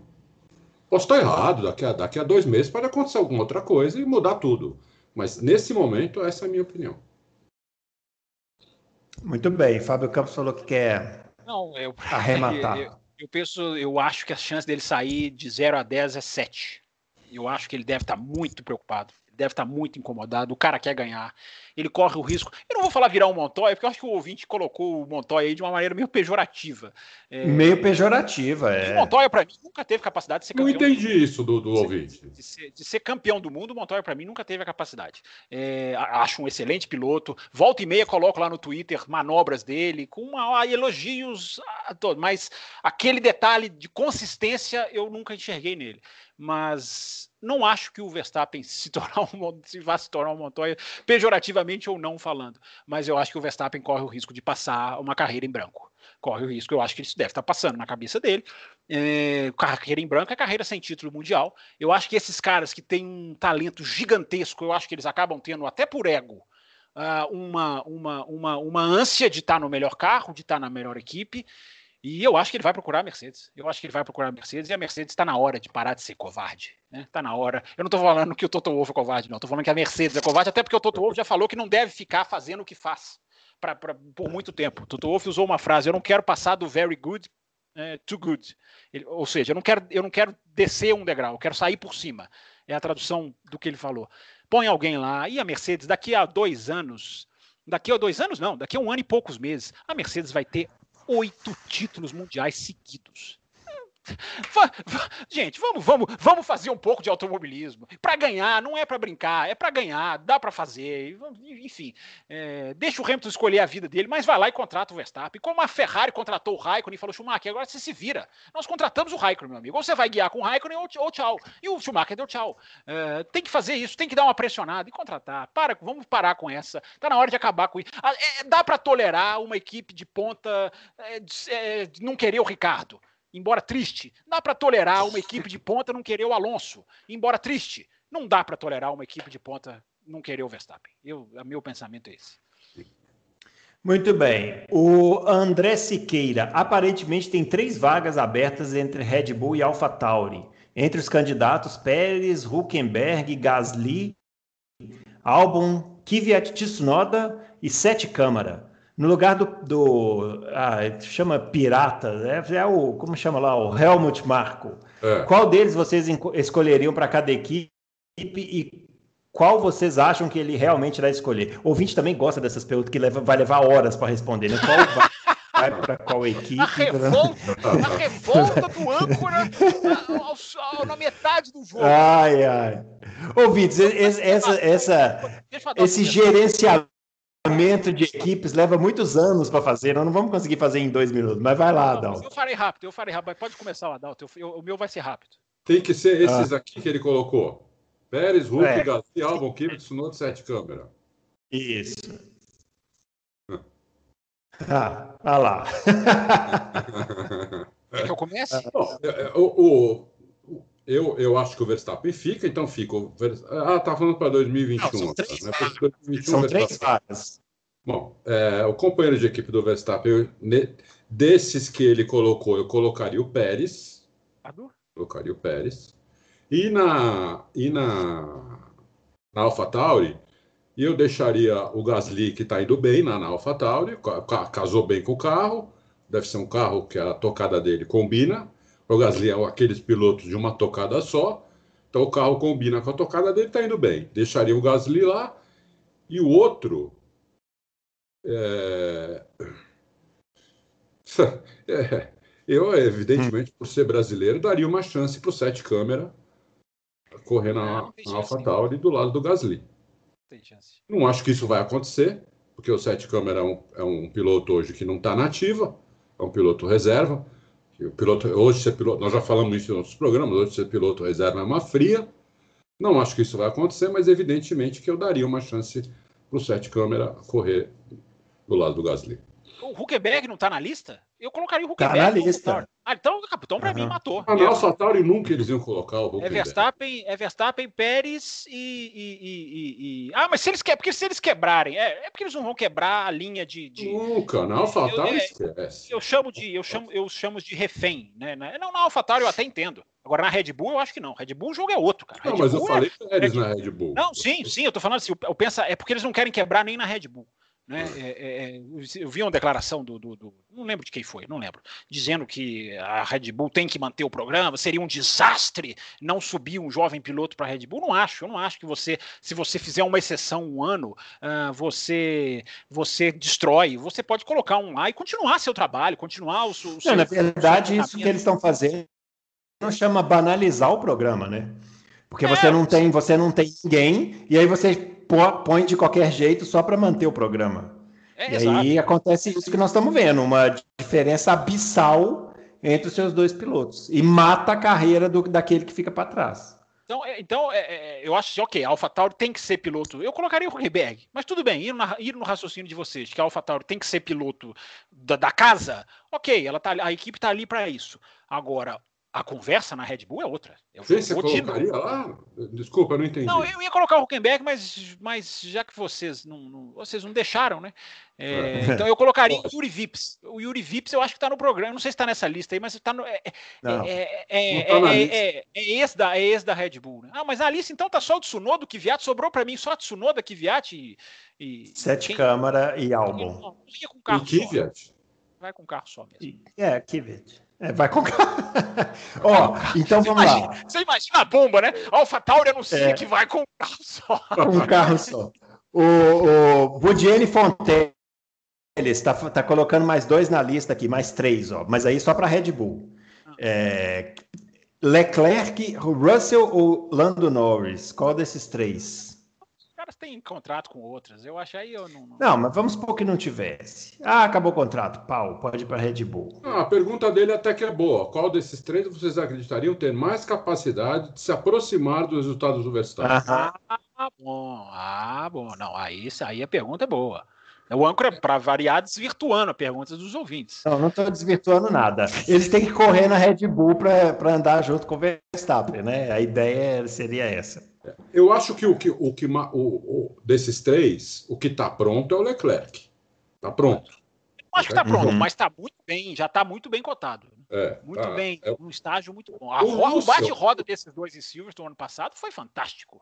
Foi. Roda roda. O Russell que eu gosto muito, o Russell ainda precisa, de, precisa ser provado. Eu gosto muito do Russell. Eu acho ainda de treino. Melhor de treino do que de corrida, eu acho. Mas vamos lá. O quê? Eu acho o Russell melhor de treino do que de corrida, por enquanto. Então, a gente não tem certeza do Russell. Ele precisa ter um companheiro de equipe que seja bota. Entendeu? Um cara que acelere. Ele não teve até agora. Latifi não é um bota? Hã? Latifi não é um bota? Só se for aquelas botas do exército, aquelas bem pesadas. Então não, não, tem como. Então, o, o Lando Norris está se provando, porque está indo bem, frente a um cara bom que é o Sainz. É bem promissor esse menino. Eu acho. Então, ele, então ele é muito promissor. Eu né? acho. Mas ele já está na frente do Russell. Porque o Russell é, ainda não se provou. A gente gosta dele, a gente vê é, tocado on board, vê, vê ele, ele, é, ele parece ser excelente, ele é muito inteligente, ele tem uma inteligência acima da média. Então, um cara desse realmente é difícil um cara desse não melhorar mas ainda não está aprovado. Eu, eu, eu, coloco, eu coloco o Leclerc em primeiro aí, o Norris em segundo e o Russell em, em terceiro, apesar de eu gostar muito dele. É, eu só rapidinho, só para complementar, assim, como o Adalto falou, só uma coisinha do Russell, eu ainda acho que erra muito em corrida, é, mas quando você descobre uma genialidade que ele fez no treino, naquele, na classificação em Mugello, que ele escapa na, na, na brita. Uhum. E depois vem o pessoal da Williams dizer que ele não aliviou um centímetro do pé, que ele manteve o pé embaixo, e naquela volta, levantando toda a poeira da brita, ele faz um tempo melhor do que o Latifi. É, é fantástico, mas é fantástico para treino. Tem errado em corrida, errou na Áustria quando largou muito bem, muito forte, errou na sexta curva e cometeu erro em Mugello. É, precisa ainda, eu acho que ainda precisa maturar. Tem alguma coisa ali, eu acho, mas precisa maturar. É, precisa estar numa equipe também competitiva, né, para poder fazer isso. O Ricardo Pellegrini, para finalizar esse assunto, ó, entre Gasly e Albon na Alfa, é, supondo Gasly e Albon na Alfa Tauri 2021, quem vai sair melhor? Ó, vai ser uma briga boa, hein? Vai ser uma briga boa. Boa, boa eu, acho pelo, eu, acho que pelo que o Adalto falou, casamento com carro, eu acho que o Gasly. O Gasly está bem ser. casado com o carro. E o carro é o mesmo. É, pode, uhum. ser, pode ser mesmo. Hum, concordo aí com o Fábio. Muito bem, senhores. Vamos falar agora desse assunto que me deixa muito contrariado, que se chama GP do Brasil, é, sei lá, Rio fica, de Janeiro, Por que você São fica Paulo. contrariado? Porque você, o que aconteceu... Agora discorra, explane para os ouvintes. Não, não quero, não, não, quero nem, não quero nem ficar discorrendo muito. É, o que acontece foi que os políticos se meteram nesse assunto e quando o político no Brasil mete a mão em alguma coisa, só dá a porcaria. E nós estamos vendo aí o que está acontecendo, né? Muito provavelmente a gente está vendo a forma lada do Brasil porque os políticos se meteram. Primeira pergunta sobre esse assunto do Gustavo Parreiras. É, do ponto de vista da Liberty, quais os motivos para abandonar São Paulo para fazer o GP no Rio de Janeiro? Até onde a esperteza do Bernie em suspender a cobrança da taxa pode ter pesado na decisão, Adalto? Não, acho que nada, porque é, acabou, já, né? É, Já foi. já, já tem uma proposta que não é, não é mais é, não é mais de graça, tem uma proposta lá de 20 milhões de dólares, que pode subir para 30. É, O que, o, que, o que me espanta muito, mas muito, é uma Liberty cair na conversa Concordo plenamente. A É. MotoGP, Adalto, a MotoGP, desculpa te interromper, a MotoGP anunciou no seu site oficial uma corrida para o Rio em, em 2022. Meu Deus! Continue. É, exatamente. O que me espanta demais é eles, uma empresa como a Liberty, um cara como o Chase Carey, cair na conversa mole é, de um Zé Mané é, aqui brasileiro, entendeu? Que já provou, inclusive com, com a MotoGP, que fala muito, deve, deve ter um papo maravilhoso, é, o melhor vendedor do mundo deve ser, mas é inacreditável que caia nessa conversa. E caiu na conversa. né? Caiu na conversa. É, provavelmente não vamos ter GP Brasil ano que vem, é, a não ser que o cara seja pego na mentira antes. Que ainda dê tempo da, da Liberty ver a, a, a merda que fez. Hoje apareceu uma carta, né? Hoje apareceu uma carta do Chase Carey para o governador atual, nem, Cláudio Castro, uma coisa assim, até porque o governador que ele estava ele estava eh, negociando já foi empichado, né? Ou está sendo empichado.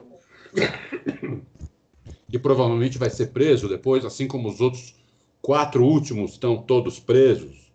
né? Então, como é que uma empresa do porte da Liberty cai numa conversa mole dessa? Eu acho in- inacreditável. Mas tem, tem coisa assinada, Adalto? Desculpa. Não, pá, pá, tem, essa carta está assinada pelo Chase Carey. Não, não, mas tenho algum acordo assinado, assim, alguma coisa assim, vamos direcionar investimento. A, a Liberty assinou alguma coisa com o Brasil ou por enquanto está apenas na conversa? Não, pra tá, tá na, tá na conversa, mas ela já vendeu os direitos para esse cara e mandou essa carta pro, pro. A não ser que a carta seja falsa, duvido, né? Foi, foi divulgado em Não, todo mas porque eu lugar. acho que a carta é muito superficial ainda, você não acha? É superficial. Ela disse que está esperando, inclusive, as. Na carta, ela, o Chase Carey disse que está esperando as, as que saiam as liberações lá, né? Do Rio de Janeiro para poder fazer o autódromo. Para poder Então levar a Fórmula 1 para o Rio. ainda. né? Então a Liberty, ela não é que ela caiu ainda, ela tá se deixando É. levar na conversa, É, ela tá deixando levar. Porque os direitos de transmissão ela já vendeu para esse cara. Isso aí já tá com esse cara. Sim, né? sim, mas aí a A transmissão de transmissão TV. já tá. Então, ela, agora, eu acho que ela de- deve ter dado um prazo, deve ter dado um prazo para o, o governo do Rio de Janeiro, ou o cara, o, go- o governo do Rio de Janeiro, sei lá, darem todas as permissões para ser construído o autódromo. Deve ter um prazo para isso. Se esse prazo passar e não, e não, não, não acontecer essas, essas liberações eh, lá do, do- dos tribunais do Rio de Janeiro, eh, se não acontecer isso, que eu acho que não vai acontecer, aí a gente tem uma chance de ter um GP Brasil aqui o ano que vem, aqui em Interlagos. Eh, porque senão não vai ter GP Brasil. Porque eles não vão construir uma pista eh, em, do nada em oito, agora tem nove, dez meses para fazer isso. Não vão, não existe. Nem que fosse no Estados Então, é, isso é até uma coisa que eu queria que a gente já fizesse de cara. Vamos desmistificar esse negócio da pista do Rio de Janeiro? Não vai ter pista no Rio de Janeiro, né, Adalto? Não, não, não vai ter pista no Rio de Janeiro, né? Mas vamos. V- mas Não, porque as pessoas estão discutindo. É começou agora, começou agora um, um movimento do pessoal do Rio de Janeiro para contra a Mas, gente, não precisa nem gastar tempo eh, ficando com. Não vai construir, não tem dinheiro, não tem ninguém interessado. É uma conversa fiada. Os políticos do Brasil inventaram esse assunto e virou uma loucura. E o Brasil vai perder a corrida, porque eles inventaram uma pista que não, não existe e não vai existir. É, é inacreditável. Por isso que eu falei no começo que que era inacreditável um negócio desse, entendeu? É uma coisa então, tão o que óbvia. aconteceu, o que aconteceu com o GP do Brasil é uma coisa inacreditável. Inacreditável. As pessoas conseguiram tirar a Fórmula 1 do Brasil porque inventaram uma pista que não vai existir e agora estão conseguindo convencer a Liberty de uma coisa que ela não sabe onde está se metendo e nós vamos ficar sem corrida. Simplesmente isso. É, não, exatamente. É, é, não tem, olha, é, é, impressionante como é que uma empresa de, desse porte cai nessa conversa. Entendeu? Eu, eu, não, eu não entendo também, né? Toda hora eu fiquei dizendo aqui que a gente, né? Que eu que sou mais bobo. Então, pô, será que a Liberty é mais boba que eu, porra? Que você, Bruno, Fábio? Não, Eles são mais bobos que nós. Não é possível, entendeu? Não, não, consigo, não consigo acreditar numa história dessa. É, hoje apareceu essa carta, eu falei, não, isso é uma, uma mentira, mas eu fui ver, no monte, tá num monte de lugar. A não ser que é uma carta falsificada que foi publicada por alguém, todo mundo replicou. O Auto Racing não replicou.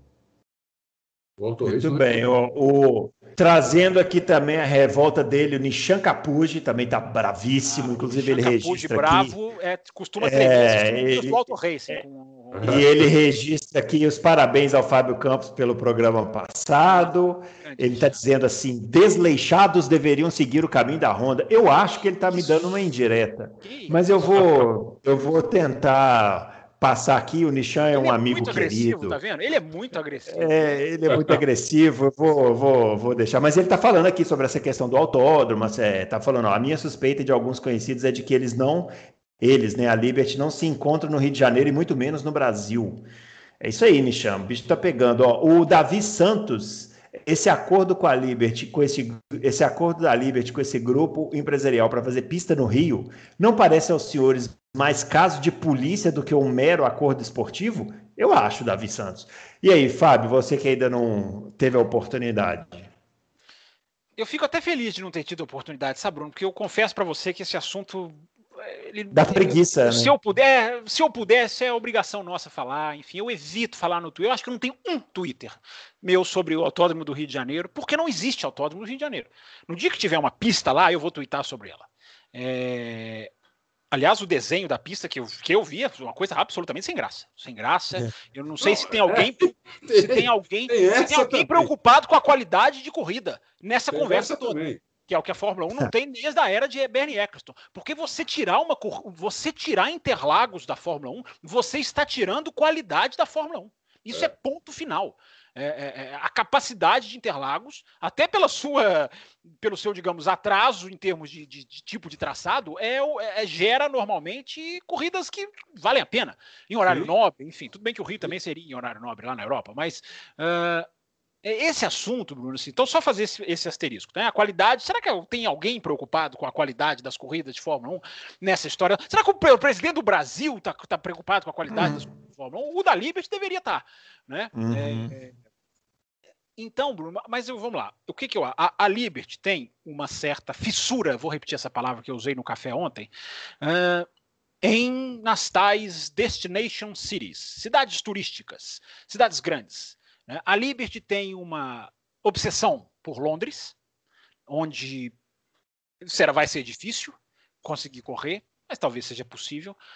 A Liberty tem uma obsessão por Miami, que não quer a Fórmula 1 de jeito nenhum. Os moradores levantam faixa, as reuniões dos comitês lá, porque lá em Miami é assim: os comitês dos bairros se reúnem e eles têm poder de vetar uma coisa nos bairros dele. É uma coisa bem diferente daqui, é, que a gente fica à mercê de que quer fazer, não quer fazer, fecha, destrói. A gente vê o autódromo ser destruído no Rio de Janeiro, os caras fazem, destrói, constrói a Olimpíada e o negócio vira um elefante branco. a, a, a gente assiste de camarote né, a, a, o, o que acontece. Lá não. Em Miami, os moradores têm voz. E os moradores já disseram: não queremos esse negócio de Fórmula 1 aqui. É direito deles. Não querem. Aí a Fórmula 1 tinha um projeto no centro de Miami para vender aquela imagem linda. Foi ter que jogar lá no, no estacionamento de um estádio, sei lá de qual, do NFL. O, o Adalto que gosta deve saber. É, ou seja, não quer. Miami não quer. É, e aí agora a Liberty está com essa obsessão pelo Rio de Janeiro. É, o que a Liberty não sabe, é, e está sendo, e aí eu concordo com o Adalto, é, não é possível que esses caras, não é possível que esses caras, Bruno e Adalto, não parem e vejam e pensem o seguinte: meu Deus, esse país tinha uma prova da Indy confirmada para Brasília, com gente com ingresso vendido, com gente que marcou hotel e cancelaram essa prova. Esse, esse país tinha uma prova do UEC marcada para São Paulo e a prova foi cancelada porque esse país não pagou a taxa que tinha que ser paga. Esse país tinha uma etapa da Fórmula E marcada no calendário da Fórmula E. a etapa foi cancelada porque a prefeitura disse que não seria possível fazer a corrida. É, será que esses caras não estão vendo que o jogo jogado aqui é. Não é não, o jogo jogado aqui é o do segue a vida. É o jogo jogado aqui, é o joguinho do. Não, que, que vamos levando, vamos levando. É, os caras não entenderam isso. então, é isso realmente é impressionante. As vergonhas internacionais de sediar eventos do Brasil são uma fila. Repito, Indy, WEC e Fórmula E. E vai vir a MotoGP, vai entrar nessa fila. A MotoGP vai entrar nessa fila, porque foi essa sim inocente, porque essa assinou. Por isso que eu perguntei para o Adalto se a Liberty assinou alguma coisa, parece que ainda não. A MotoGP assinou. Só que eu vi uma definição perfeita de um jornalista um dia desses. O Rio de Janeiro não é um estado que tem corrupção. O Rio de Janeiro é um estado dentro de um esquema de corrupção nacional. Então, todos os que sentam no, na cadeira de governante do, do, do, estado do Rio de Janeiro estão entrando dentro de um esquema de corrupção. Isso é, é fato. Pronto já, o esquema pronto. Isso é fato. Não adianta o ouvinte vir dizer. Teve um ouvinte que veio dizer, um ouvinte, não lembro quem era. Eu Vou lembro dizer que você... é de carioca, hein? É, não, vamos dizer, eu adoro o Rio de Janeiro. Meu Deus, Bruno Aleixo, Santiago. Nós já pegamos o carro quando você morava em Belo Horizonte. Vamos dizer. É. Enchemos, o carro, da onda. enchemos o carro de meninas e fomos para o Rio de Janeiro. Ora, não foi, Bruno? Ora, tenho que dizer, uma confusão, uma confusão aqui. E fomos passar o é uma adoro o Rio de Janeiro. O Adalto, eu acredito também. Né, não tem nada contra o Rio de Janeiro, mas nós não estamos aqui analisando o que a gente gosta e o que a gente não gosta. É, lógico. O, o, o, a, a, a corrupção no Rio de Janeiro é um fato. É um fato. Não é um achismo, não é uma posição política. Teve é. alguém, eu não lembro quem, que nos acusou aqui de, de, tomar posição política porque criticamos o discurso do presidente na ONU. Como se criticar o presidente não fosse dever do cidadão. É, é. de dever, não tem posição política nisso. É, tem para quem acha que criticou, só critica o lado de lá e só elogia o lado de cá, que é onde o Brasil está hoje. Né? Mas, enfim, vamos voltar aqui para a nossa discussão. É, se depender das licenças ambientais, eu acho até que passa, porque o Brasil está comprometido a rasgar qualquer coisa que tem a ver com o meio ambiente. E não estou tomando posição política. Existe um vídeo de uma reunião ministerial em que o ministro do Meio Ambiente diz: vamos aproveitar a pandemia e passar medidas contra o meio ambiente. Ele falou. Não sou eu que estou tomando posição. Ele falou. Uh, então, se for se depender de licença ambiental, eu acho até que derrubam. Eu acho que dão um jeito. Enfim, o governo. Não, tá se fosse esse o problema, já estava resolvido. É eu não tenho a menor dúvida. Se a carta, eu não vi a carta toda. Eu bati o olho, eu confesso. Parece que essa questão do ambiente, do, do, da parte ambiental está atravancando o processo, porque vai ser construído numa área ambiental. Eu acho que se for isso, eles dão um jeito. Só que uhum. o problema é muito maior. O problema envolve construir o autódromo, o problema envolve os direitos de transmissão dessa empresa, que, como o Adalto falou, é uma empresa de um cara que não é, não inspira confiança. É, é muita coisa. É um assunto muito chato, Bruno, porque eu tenho uma grande convicção de que daqui a 10 anos nós vamos lembrar desse fogo de palha e do tempo que nós perdemos com algo que não saiu do papel. Não, e mais do que tempo, né? A corrida que nós perdemos, porque hoje eu, eu, essa confusão toda vai tirar o GP do Brasil do Brasil. Basicamente Tem é grande chance de acontecer isso. Tem grande. grande chance de acontecer. E os responsáveis, antes que falem, ah, estão falando de os responsáveis estão na política, sim, porque foram eles que começaram essa história. Então, são eles que são os responsáveis por perder. E eu não estou falando aqui de é, o fulano, Beltrano, é uma turma, é uma cambada que se enfiou isso, nesse é meio isso. e é, é Bruno, é. como que a gente. Você está certíssimo. Como que a gente não vai colocar isso na, na discussão de um Estado que tem, tem quatro, como. cinco governadores na cadeia? Três, quatro na cadeia. Ah, pelo amor de Deus. Que pegou um autor. Gente, vamos lembrar de Jacarepaguá. Os caras destruíram Jacarepaguá com a anuência. Não precisava. Não precisava, com a anuência da, da CBA.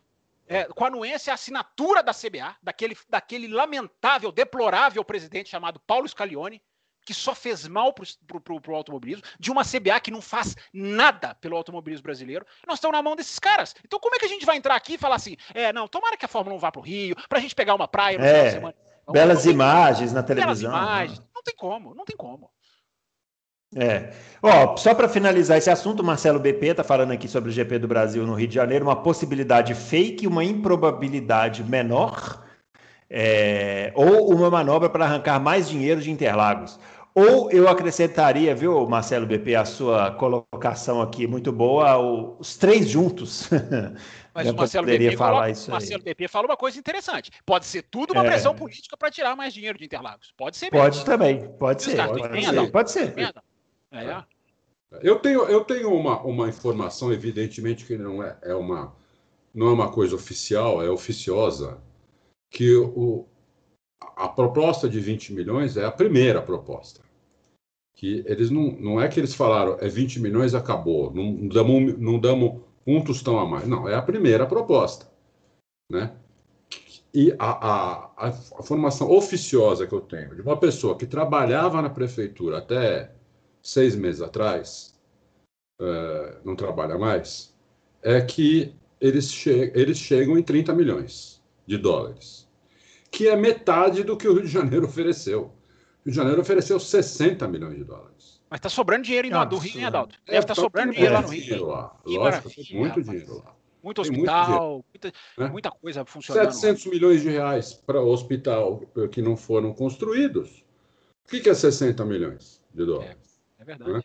Então, tranquilo. É, é, é, é simplesmente inacreditável. É isso. É isso. É isso aí. Para finalizar mesmo, esse assunto chato. E vamos falar de coisa boa agora. Vamos falar da Fórmula Indy. Ah, agora vamos falar de coisa boa. O Éder Matias perguntando se a gente assistiu a, a rodada dupla da Indy lá em Indianápolis. É, falando sobre excelentes pegas, principalmente nas últimas voltas né, das duas rodadas. É, tá falando aqui, ó. Muito se comentou sobre a nova liderança feita pelo Roger Penske para levar a Indy, inclusive para outros países, que foi o auge da categoria. O que vocês acham? Enfim, tá falando de, é, sobre a Fórmula Indy é, em geral. É, foram a primeira corrida com vitória do Joseph Newgarden e a segunda corrida com vitória do Will Power. Eu acabei vendo só a segunda corrida, achei bem mais ou menos. Dizem que parece que a primeira foi melhor. Não sei se vocês eu tiveram vi, oportunidade. metade da primeira. A, a é, parece que foi melhor que a segunda, né? É. é não, o, primeiro, o, o New Garden estava disparado na frente, né? Mas a, uhum. a, a, briga pelo, pelo segundo lugar foi bem legal, pelo terceiro lugar. Foi bem legal, eles ficaram, inclusive, mostrando isso o tempo todo. E foi bem legal. Deram uma mudadinha na pista do que era né, antes, né? A pista ficou melhor, eu achei. Evidente que não. Não, eles mudaram em relação a que a Fórmula 1 usava, não é isso que você está falando? É. Exato. Sim, sim. É. é. Agora eles não usarem, um eles não usarem a curva 1, eu não, eu não é, é inaceitável. Nunca na né? minha vida. Os caras que uma vez por ano fazem a 400 km por hora essa maldita dessa curva, por que que não vai colocar a curva? Vai ser feita bem mais lenta. Ah, eu não me conformo. Ah, eu já falei, a MotoGP tudo bem porque aquilo ali para a MotoGP é quase um é, crime. É, piloto dando muro ali já era. É, agora a Fórmula Indy fazer uma prova no misto e não, faz, não usar a curva 1, é, meu Deus. Se a, se a Fórmula 1 voltar para Indianápolis, tem que usar a curva, porque se fala, né? É, o Roger pensa que quer, enfim, é, se eu, eu ia adorar, é, eu gostava da Fórmula 1 lá, embora o, o, o traçado interno possa ser melhor desenhado, pode ser melhor construído, mas a curva 1 era o mais, era o grande barato ver a Fórmula 1 fazendo aquela curva 1, né? É, é. E o Ralf Verdade. o muro lá. Duas vezes. Duas vezes, né? Duas é, vezes. De Williams, de Williams e de Toyota. E de Toyota, é. O fato relevante aí para o Brasil é que o Elinho Castro Neves correu, né, pela McLaren, substituindo o, o, piloto que se acidentou lá. Ah, rapaz, me fugiu Oliver o nome aqui. Eskill. Oliver Eskill, isso. Estava substituindo o Oliver Eskill. E o Hélio Castro Neves é, correu lá na McLaren número 7, foi um papel mais é, decorativo assim na pista. Embora na corrida 2 que eu assisti, ele adotou uma estratégia lá de fazer uma, uma um, paradas em momentos diferentes e chegou a figurar em, em sexto lugar na segunda corrida, mas foi só um brilhareco. Tá fora de forma também, né? O Elinho tem 45 anos, né? É. Enfim, não, não é exatamente uma promessa brasileira aí para correr na Fórmula Indy nos próximos anos. Né? Então é isso. Ah, rapidinho aqui sobre a Stock Car, para a gente depois entrar nas corridas, é, nas perguntas gerais, para finalizar. O Bruno Batista venceu a primeira corrida em Cascavel e o Daniel Serra venceu a segunda corrida. É, e agora o César Ramos é o líder do campeonato Stock Car também continua aí o, o, seu campeonato com esses carros novos, né? Chegou a ver alguma corrida aí, ô Adalto? Não, não cheguei, mas quem diria o César Ramos ser líder do campeonato, hein? É, eu assisti a segunda corrida, foi mais ou menos também, não foi grande. Que, ima que imagem nós estamos passando para o ouvinte do Loucos para o Automobilismo? Enquanto a gente não tiver no nosso contrato de assistir, ter que assistir essas corridas, que imagem que vocês estão passando? Um assistiu um pedaço de uma, um assistiu um pedaço de outra. Que absurdo, isso é um absurdo. É, é um absurdo, é um absurdo. Não, eu, ó, eu confesso, vou confessar, não deveria também, mas a, a, a, a transparência me obriga. Eu, esse final de uhum. semana, fiquei tão relaxado pelo fato de não ter nem Fórmula 1 nem MotoGP, porque os finais de semana de Fórmula 1 para mim começam na quinta-feira, com um batalhão de downloads, com várias horas, sexta-feira, e eu tento assistir três canais, já contei isso aqui. É, é, é tão extenuante, do Adalto por outros motivos, mas também pra, pelo causa, por causa do site, que eu esse final de semana falei, meu Deus, não tem nem Fórmula 1, nem MotoGP, que é outra que eu costumo também assistir o máximo de, de, de horas, e a, e a, TV inglesa faz horas e horas e horas de transmissão. Eu relaxei, eu coloquei a perna para cima e, e, e, nesse final de semana eu mereço tomar um cartão amarelo. Mas é porque Aliás, no próximo, o... próximo final de semana volta tudo, volta a Fórmula 1, volta, volta tudo, MotoGP é. e vamos que vamos. Agora, eu não posso deixar de registrar, já que eu não estava aqui na semana passada, que o senhor pagou uma promessa, né? Que eu escutei lá no Café com Velocidade, ah. de assistir a transmissão nacional da Fórmula 1 com Kleber Machado. Duas palavras sobre a transmissão nacional, Fábio Campos. Duas? É. Ah, assustadoramente diferentes. ah, porque só para o ouvinte, né? ouvinte entender, é. foi a primeira vez em oito anos que eu assisti na transmissão nacional para valer, anotando, porque fizemos uma, uma, uma meta lá no, no, Café Curiosidade, se tivesse mil, se chegasse a mil seguidores no canal no YouTube, porque aí você pode fazer várias coisas, quando você ultrapassa essa marca, uhum. o YouTube libera várias funções.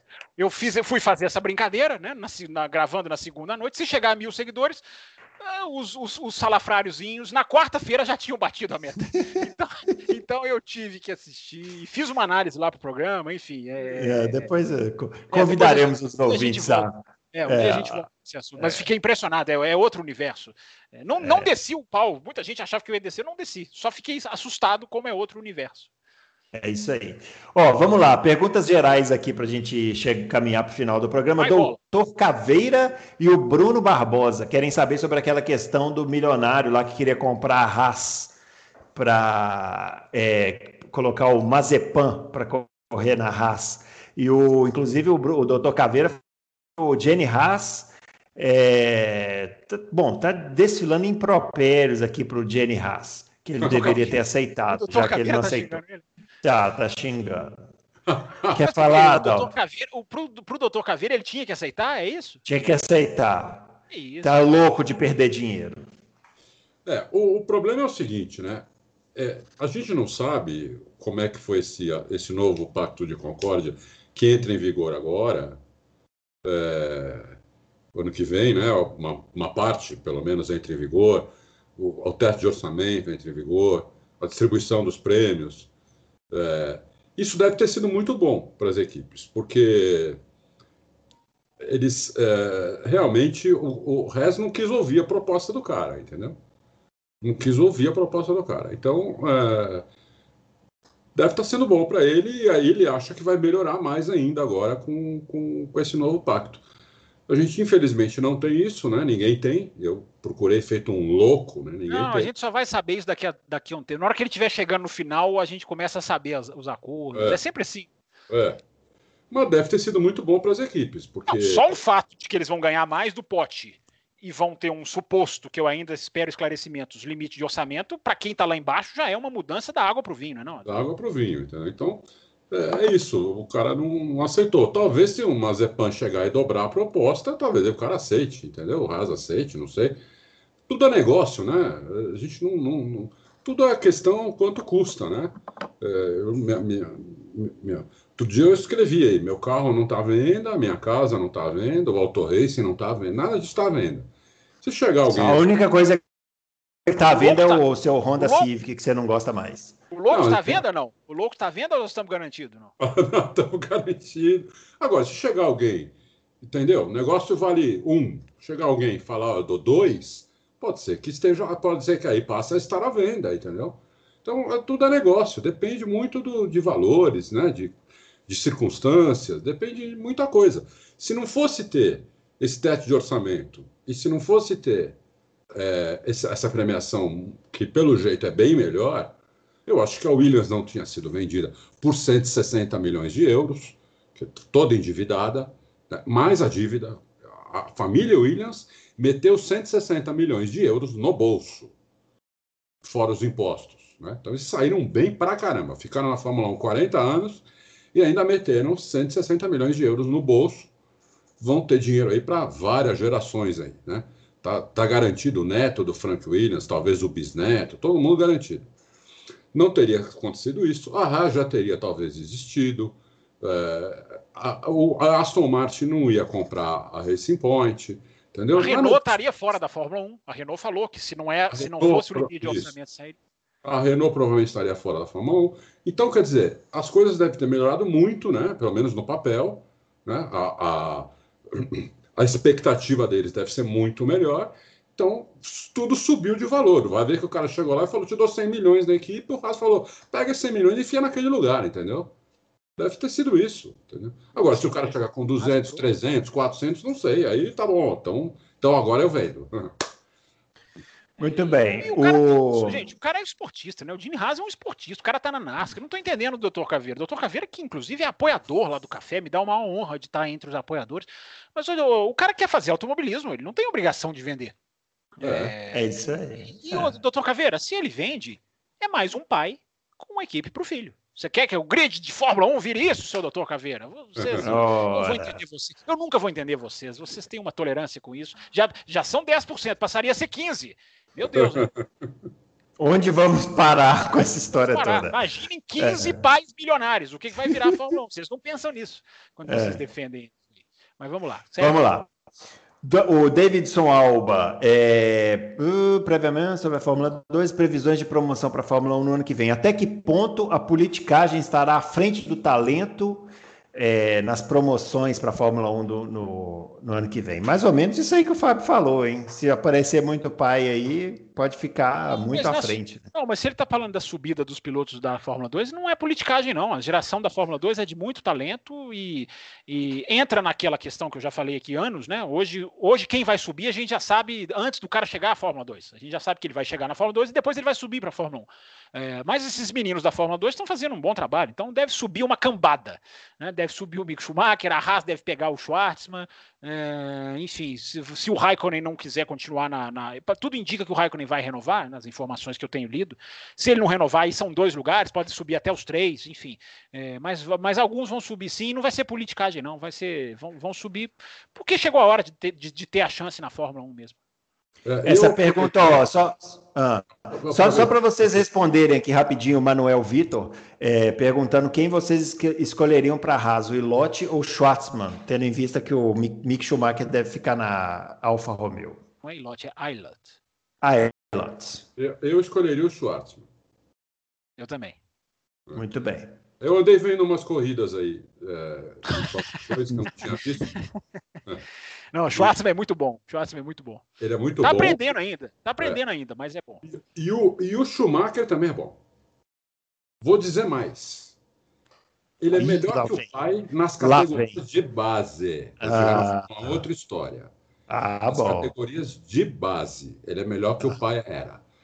O pai não fez nada nas categorias de base e ele está fazendo mas o pai não correu numa, numa, numa pré-Fórmula 1 e o filho corre na maior equipe de, do, do automobilismo mundial fora da Fórmula 1, em termos de, de base, maneira, que é a o pai, o pai correu na Fórmula 3 europeia, não correu? Eu acho que foi hum, pouco. Não eu acho sei. que foi, é, não, foi, foi pouco. O Schumacher chegou na Fórmula 1 via, via é, campeonato de marcas, era, né? Mundial. Marcas da Mercedes, ah. era, pela Mercedes, é. inclusive. O campeonato de marcas ele tomava dos dois companheiros de equipe. O Schumacher Frentzen. daqueles Frentzen. caras. Frentzen ganhava 1, dele até.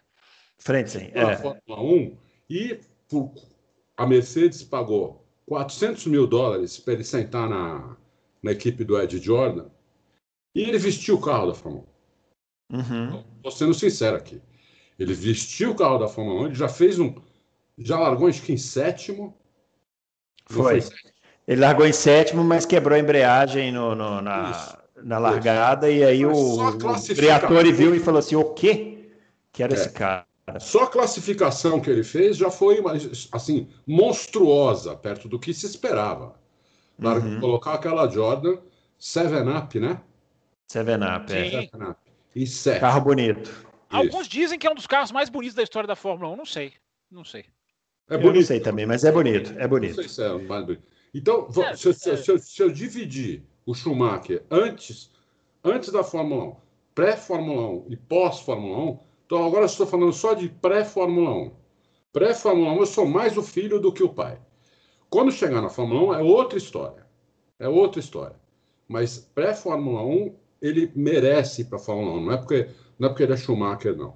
Eu vi várias corridas, ele merece ir para a Fórmula 1. Eu acho que ele merece para a Fórmula 1. Não sei o que ele vai fazer lá, mas ele merece uma chance na Fórmula 1. Muito bem. O Roger, ó, vamos para a bola agora. Roger Miguel Martins. É, quer saber a opinião de vocês sobre a volta do reabastecimento. Seria uma chave para proporcionar mais emoção para a Fórmula 1. Eu sou e contra. Aí, Sou contra também. Para quê? Para quê? Vamos, vamos, vamos, vamos focar em ultrapassagens dentro da pista. Vamos é. focar em ultrapassagens fora isso. da pista. É isso aí. Não fica bravo, ouvinte. Quem foi? Quem é o ouvinte? Quem foi? O, o, Roger Miguel Martins. Ô, Roger, eu não sei se você é contra, não fica bravo com a gente, mas eu, eu nós, nós, nós desgostamos da ideia. É isso aí.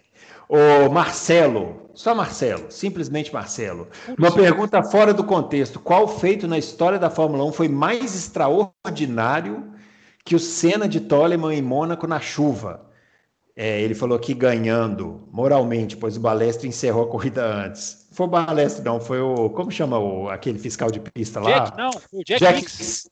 Jack Hicks, é. E a corrida em cima do Prost McLaren, que, que eram o melhor dominante pacote. Ele quer saber o seguinte: quem fez melhor do que o Senna nessa corrida de Mônaco, na história da Fórmula 1? Eu acho que ele deve ser fã do Senna, hein? O que, que vocês acham?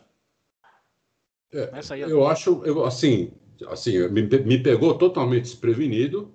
Ah! Se eu tivesse visto antes, eu talvez desse uma pesquisada, talvez lembrar. Mas essa que é a graça. É, não, não lembro de, de ninguém fazendo uma coisa extraordinária assim, não, não lembro mesmo. Nesse momento eu não lembro. Uhum. Eu acho que não tem um feito mais extraordinário que esse. Verstappen Mas... no Brasil 2016, para mim foi maior. Qual? Qual? Verstappen no Brasil em 2016. Hum. Eu não sei também. Eu... Aquela, foi uma, aquela foi talvez a maior atuação que eu vi diante dos meus olhos de um piloto, na chuva. Uhum. Também na chuva. É. É. Algo me assim, diz, não, eu, não sei, se, eu não sei hum. se, se, se, é só na Fórmula 1 que ele quer saber. Parece que sim, né? Porque fora da Fórmula 1. É, Agora, Fórmula 1 é, é, o Hamilton na Turquia, de último quase que para primeiro. Na, na Aliás, o, é, o perfil da Fórmula 1 colocou um vídeo dessa corrida aí no, no... Ah, recentemente da, da agora, GP2, quando né? é, GP2, é, é. é. Essa e tem uma atuação, tem uma atuação do Alonso na Astrômega, na Fórmula 3000 em Nürburgring, que, que é também que é também ele roda e vai passando todo mundo, não ganha corrida não, se eu não me engano, mas é também uma é, é foi quando a primeira vez que eu, que eu que me chamou a atenção o Alonso na, em, nove, em 2000, essa corrida, no ano 2000.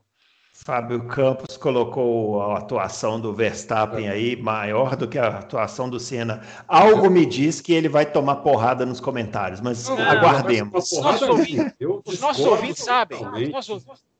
Eu discordo totalmente, entendeu? O, Senna guiava um carro de 15 lugar, 14 e ele ganhar a corrida em Mônaco, onde não se ultrapassa.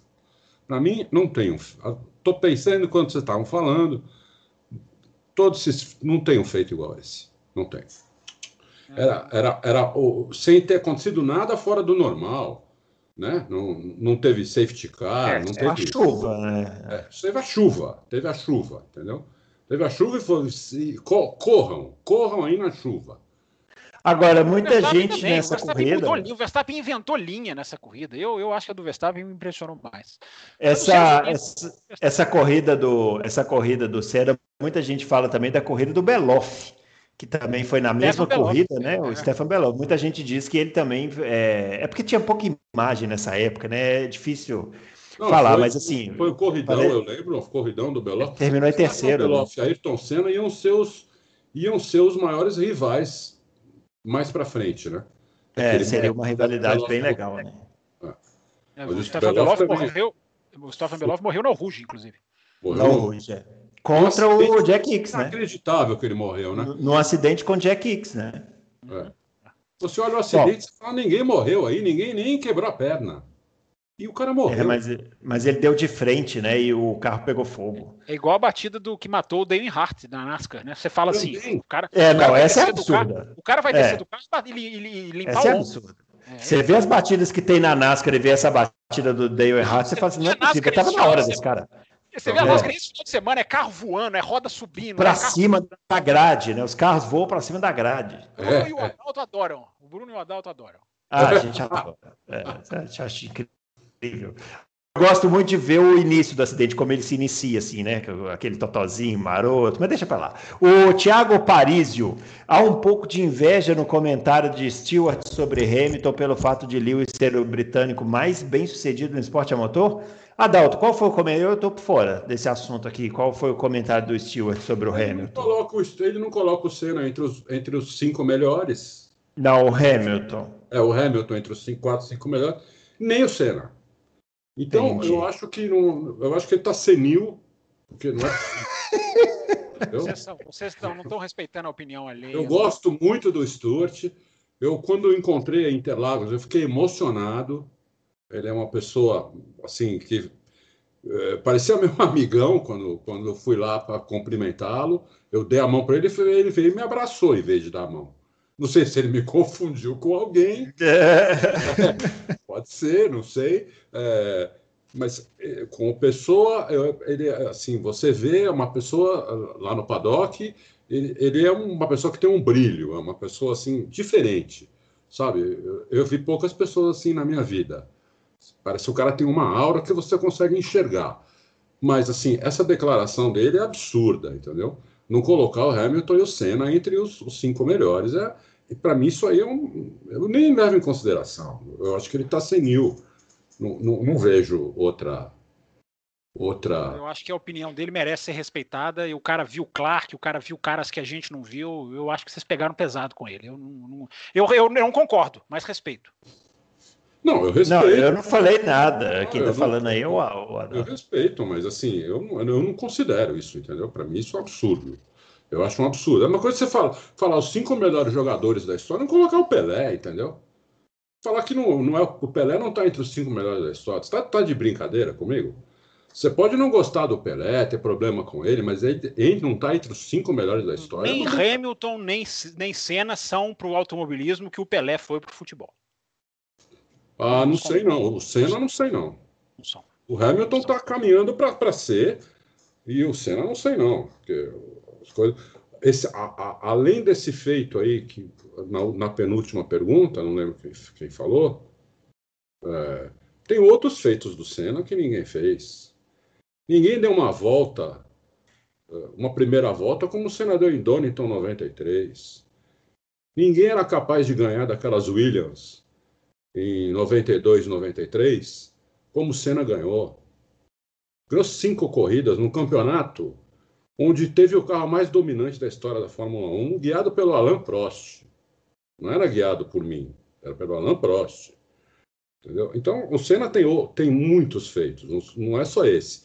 Esse talvez seja um dos maiores, mas o Senna, para mim, o Senna tinha resposta para tudo. Mas qual que foi a lista do, do Stewart aí? O que, que ele colocou nessa listinha dele? Eu não vi nada. Ou ele simplesmente não falou que só não coloca o Senna e o Hamilton? Não, ele colocou, eh, ele, assim, a matéria, recordes não tornam Hamilton o melhor da história. Isso eu concordo.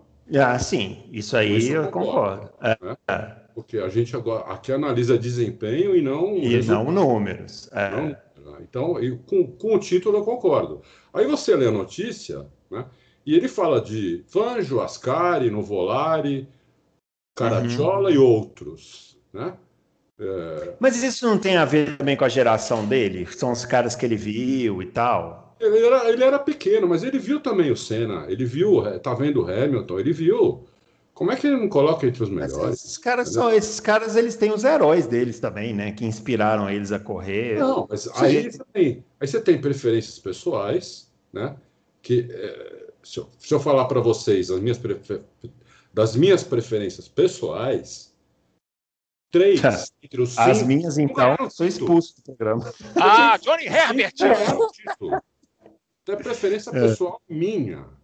Mas, assim, eu, se eu for fazer uma lista dos melhores, eles não vão estar nessa lista. Eles não estão nessa Entendi. lista. Entendeu? Então, tem, são duas coisas diferentes.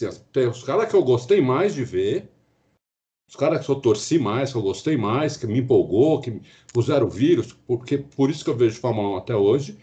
E tem os caras que são os melhores, entendeu? É que o Senhor Hamilton não pode estar fora de uma lista dessa, eu acho. Bom, vamos lá. O John Race, vendo a, a, atual situação da Ferrari e as críticas da imprensa italiana, fico revendo a história. Em 1980, a equipe Fittipaldi ficou na frente da McLaren, Ferrari e Alfa Romeo no campeonato de construtores.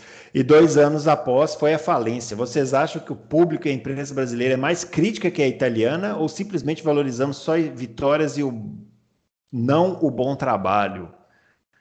E aí, Fábio?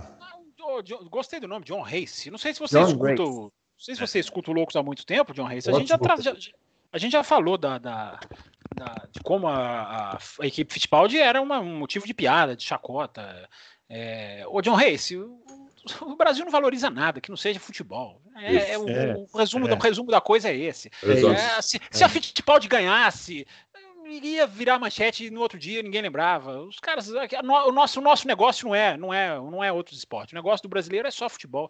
Automobilismo é coisa de, de loucos, loucos para automobilismo. É só isso. Alguns, loucos, é. Alguns louquinhos pingados que tem aqui e ali, mas é, é, é enfim, não, não, nem cabe entrar nessa discussão aqui.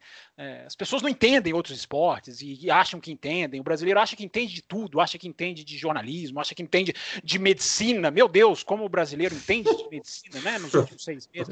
A gente, entende, a gente acha que a gente entende tudo e a gente não entende nada. Você quer ver um brasileiro, você quer ver quando um brasileiro acha que entende alguma coisa é quando cai um avião. Você pode olhar que o brasileiro vira um especialista em aviação. É, é uma não, loucura. É, é, uma loucura. É fantástico, é incrível. Vamos lá. Alexandre Nascimento. A McLaren tem uma boa equipe técnica. Vocês acham que eles podem surpreender e disputar o segundo lugar com a Red Bull no próximo ano, após trocar o motor da mesma forma que o Ross Brown fez no spoiler da equipe Honda?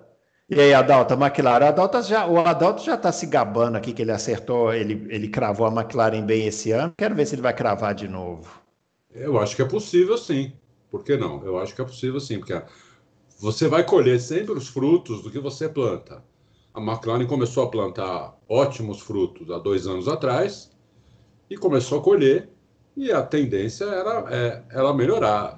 Ela vai de motor Mercedes no ano que vem, ela tem um ótimo projetista, tem um ótimo chefe de equipe, o CEO lá o, o, é muito bom, tem um olho muito bom, é ótimo de administração, ótimo de marketing. É, eu acho que sim, eu acho que, eu acho que é possível. Num cravo, porque a Red Bull tem um nível muito alto, de, o nível de excelência da Red Bull é muito alto, principalmente por causa do, do Adrian Newey, que pode não ter acertado um carro ou outro, mas assim, em cada 10 ele acerta 8 e o Verstappen, né, que é um piloto completamente fora de série.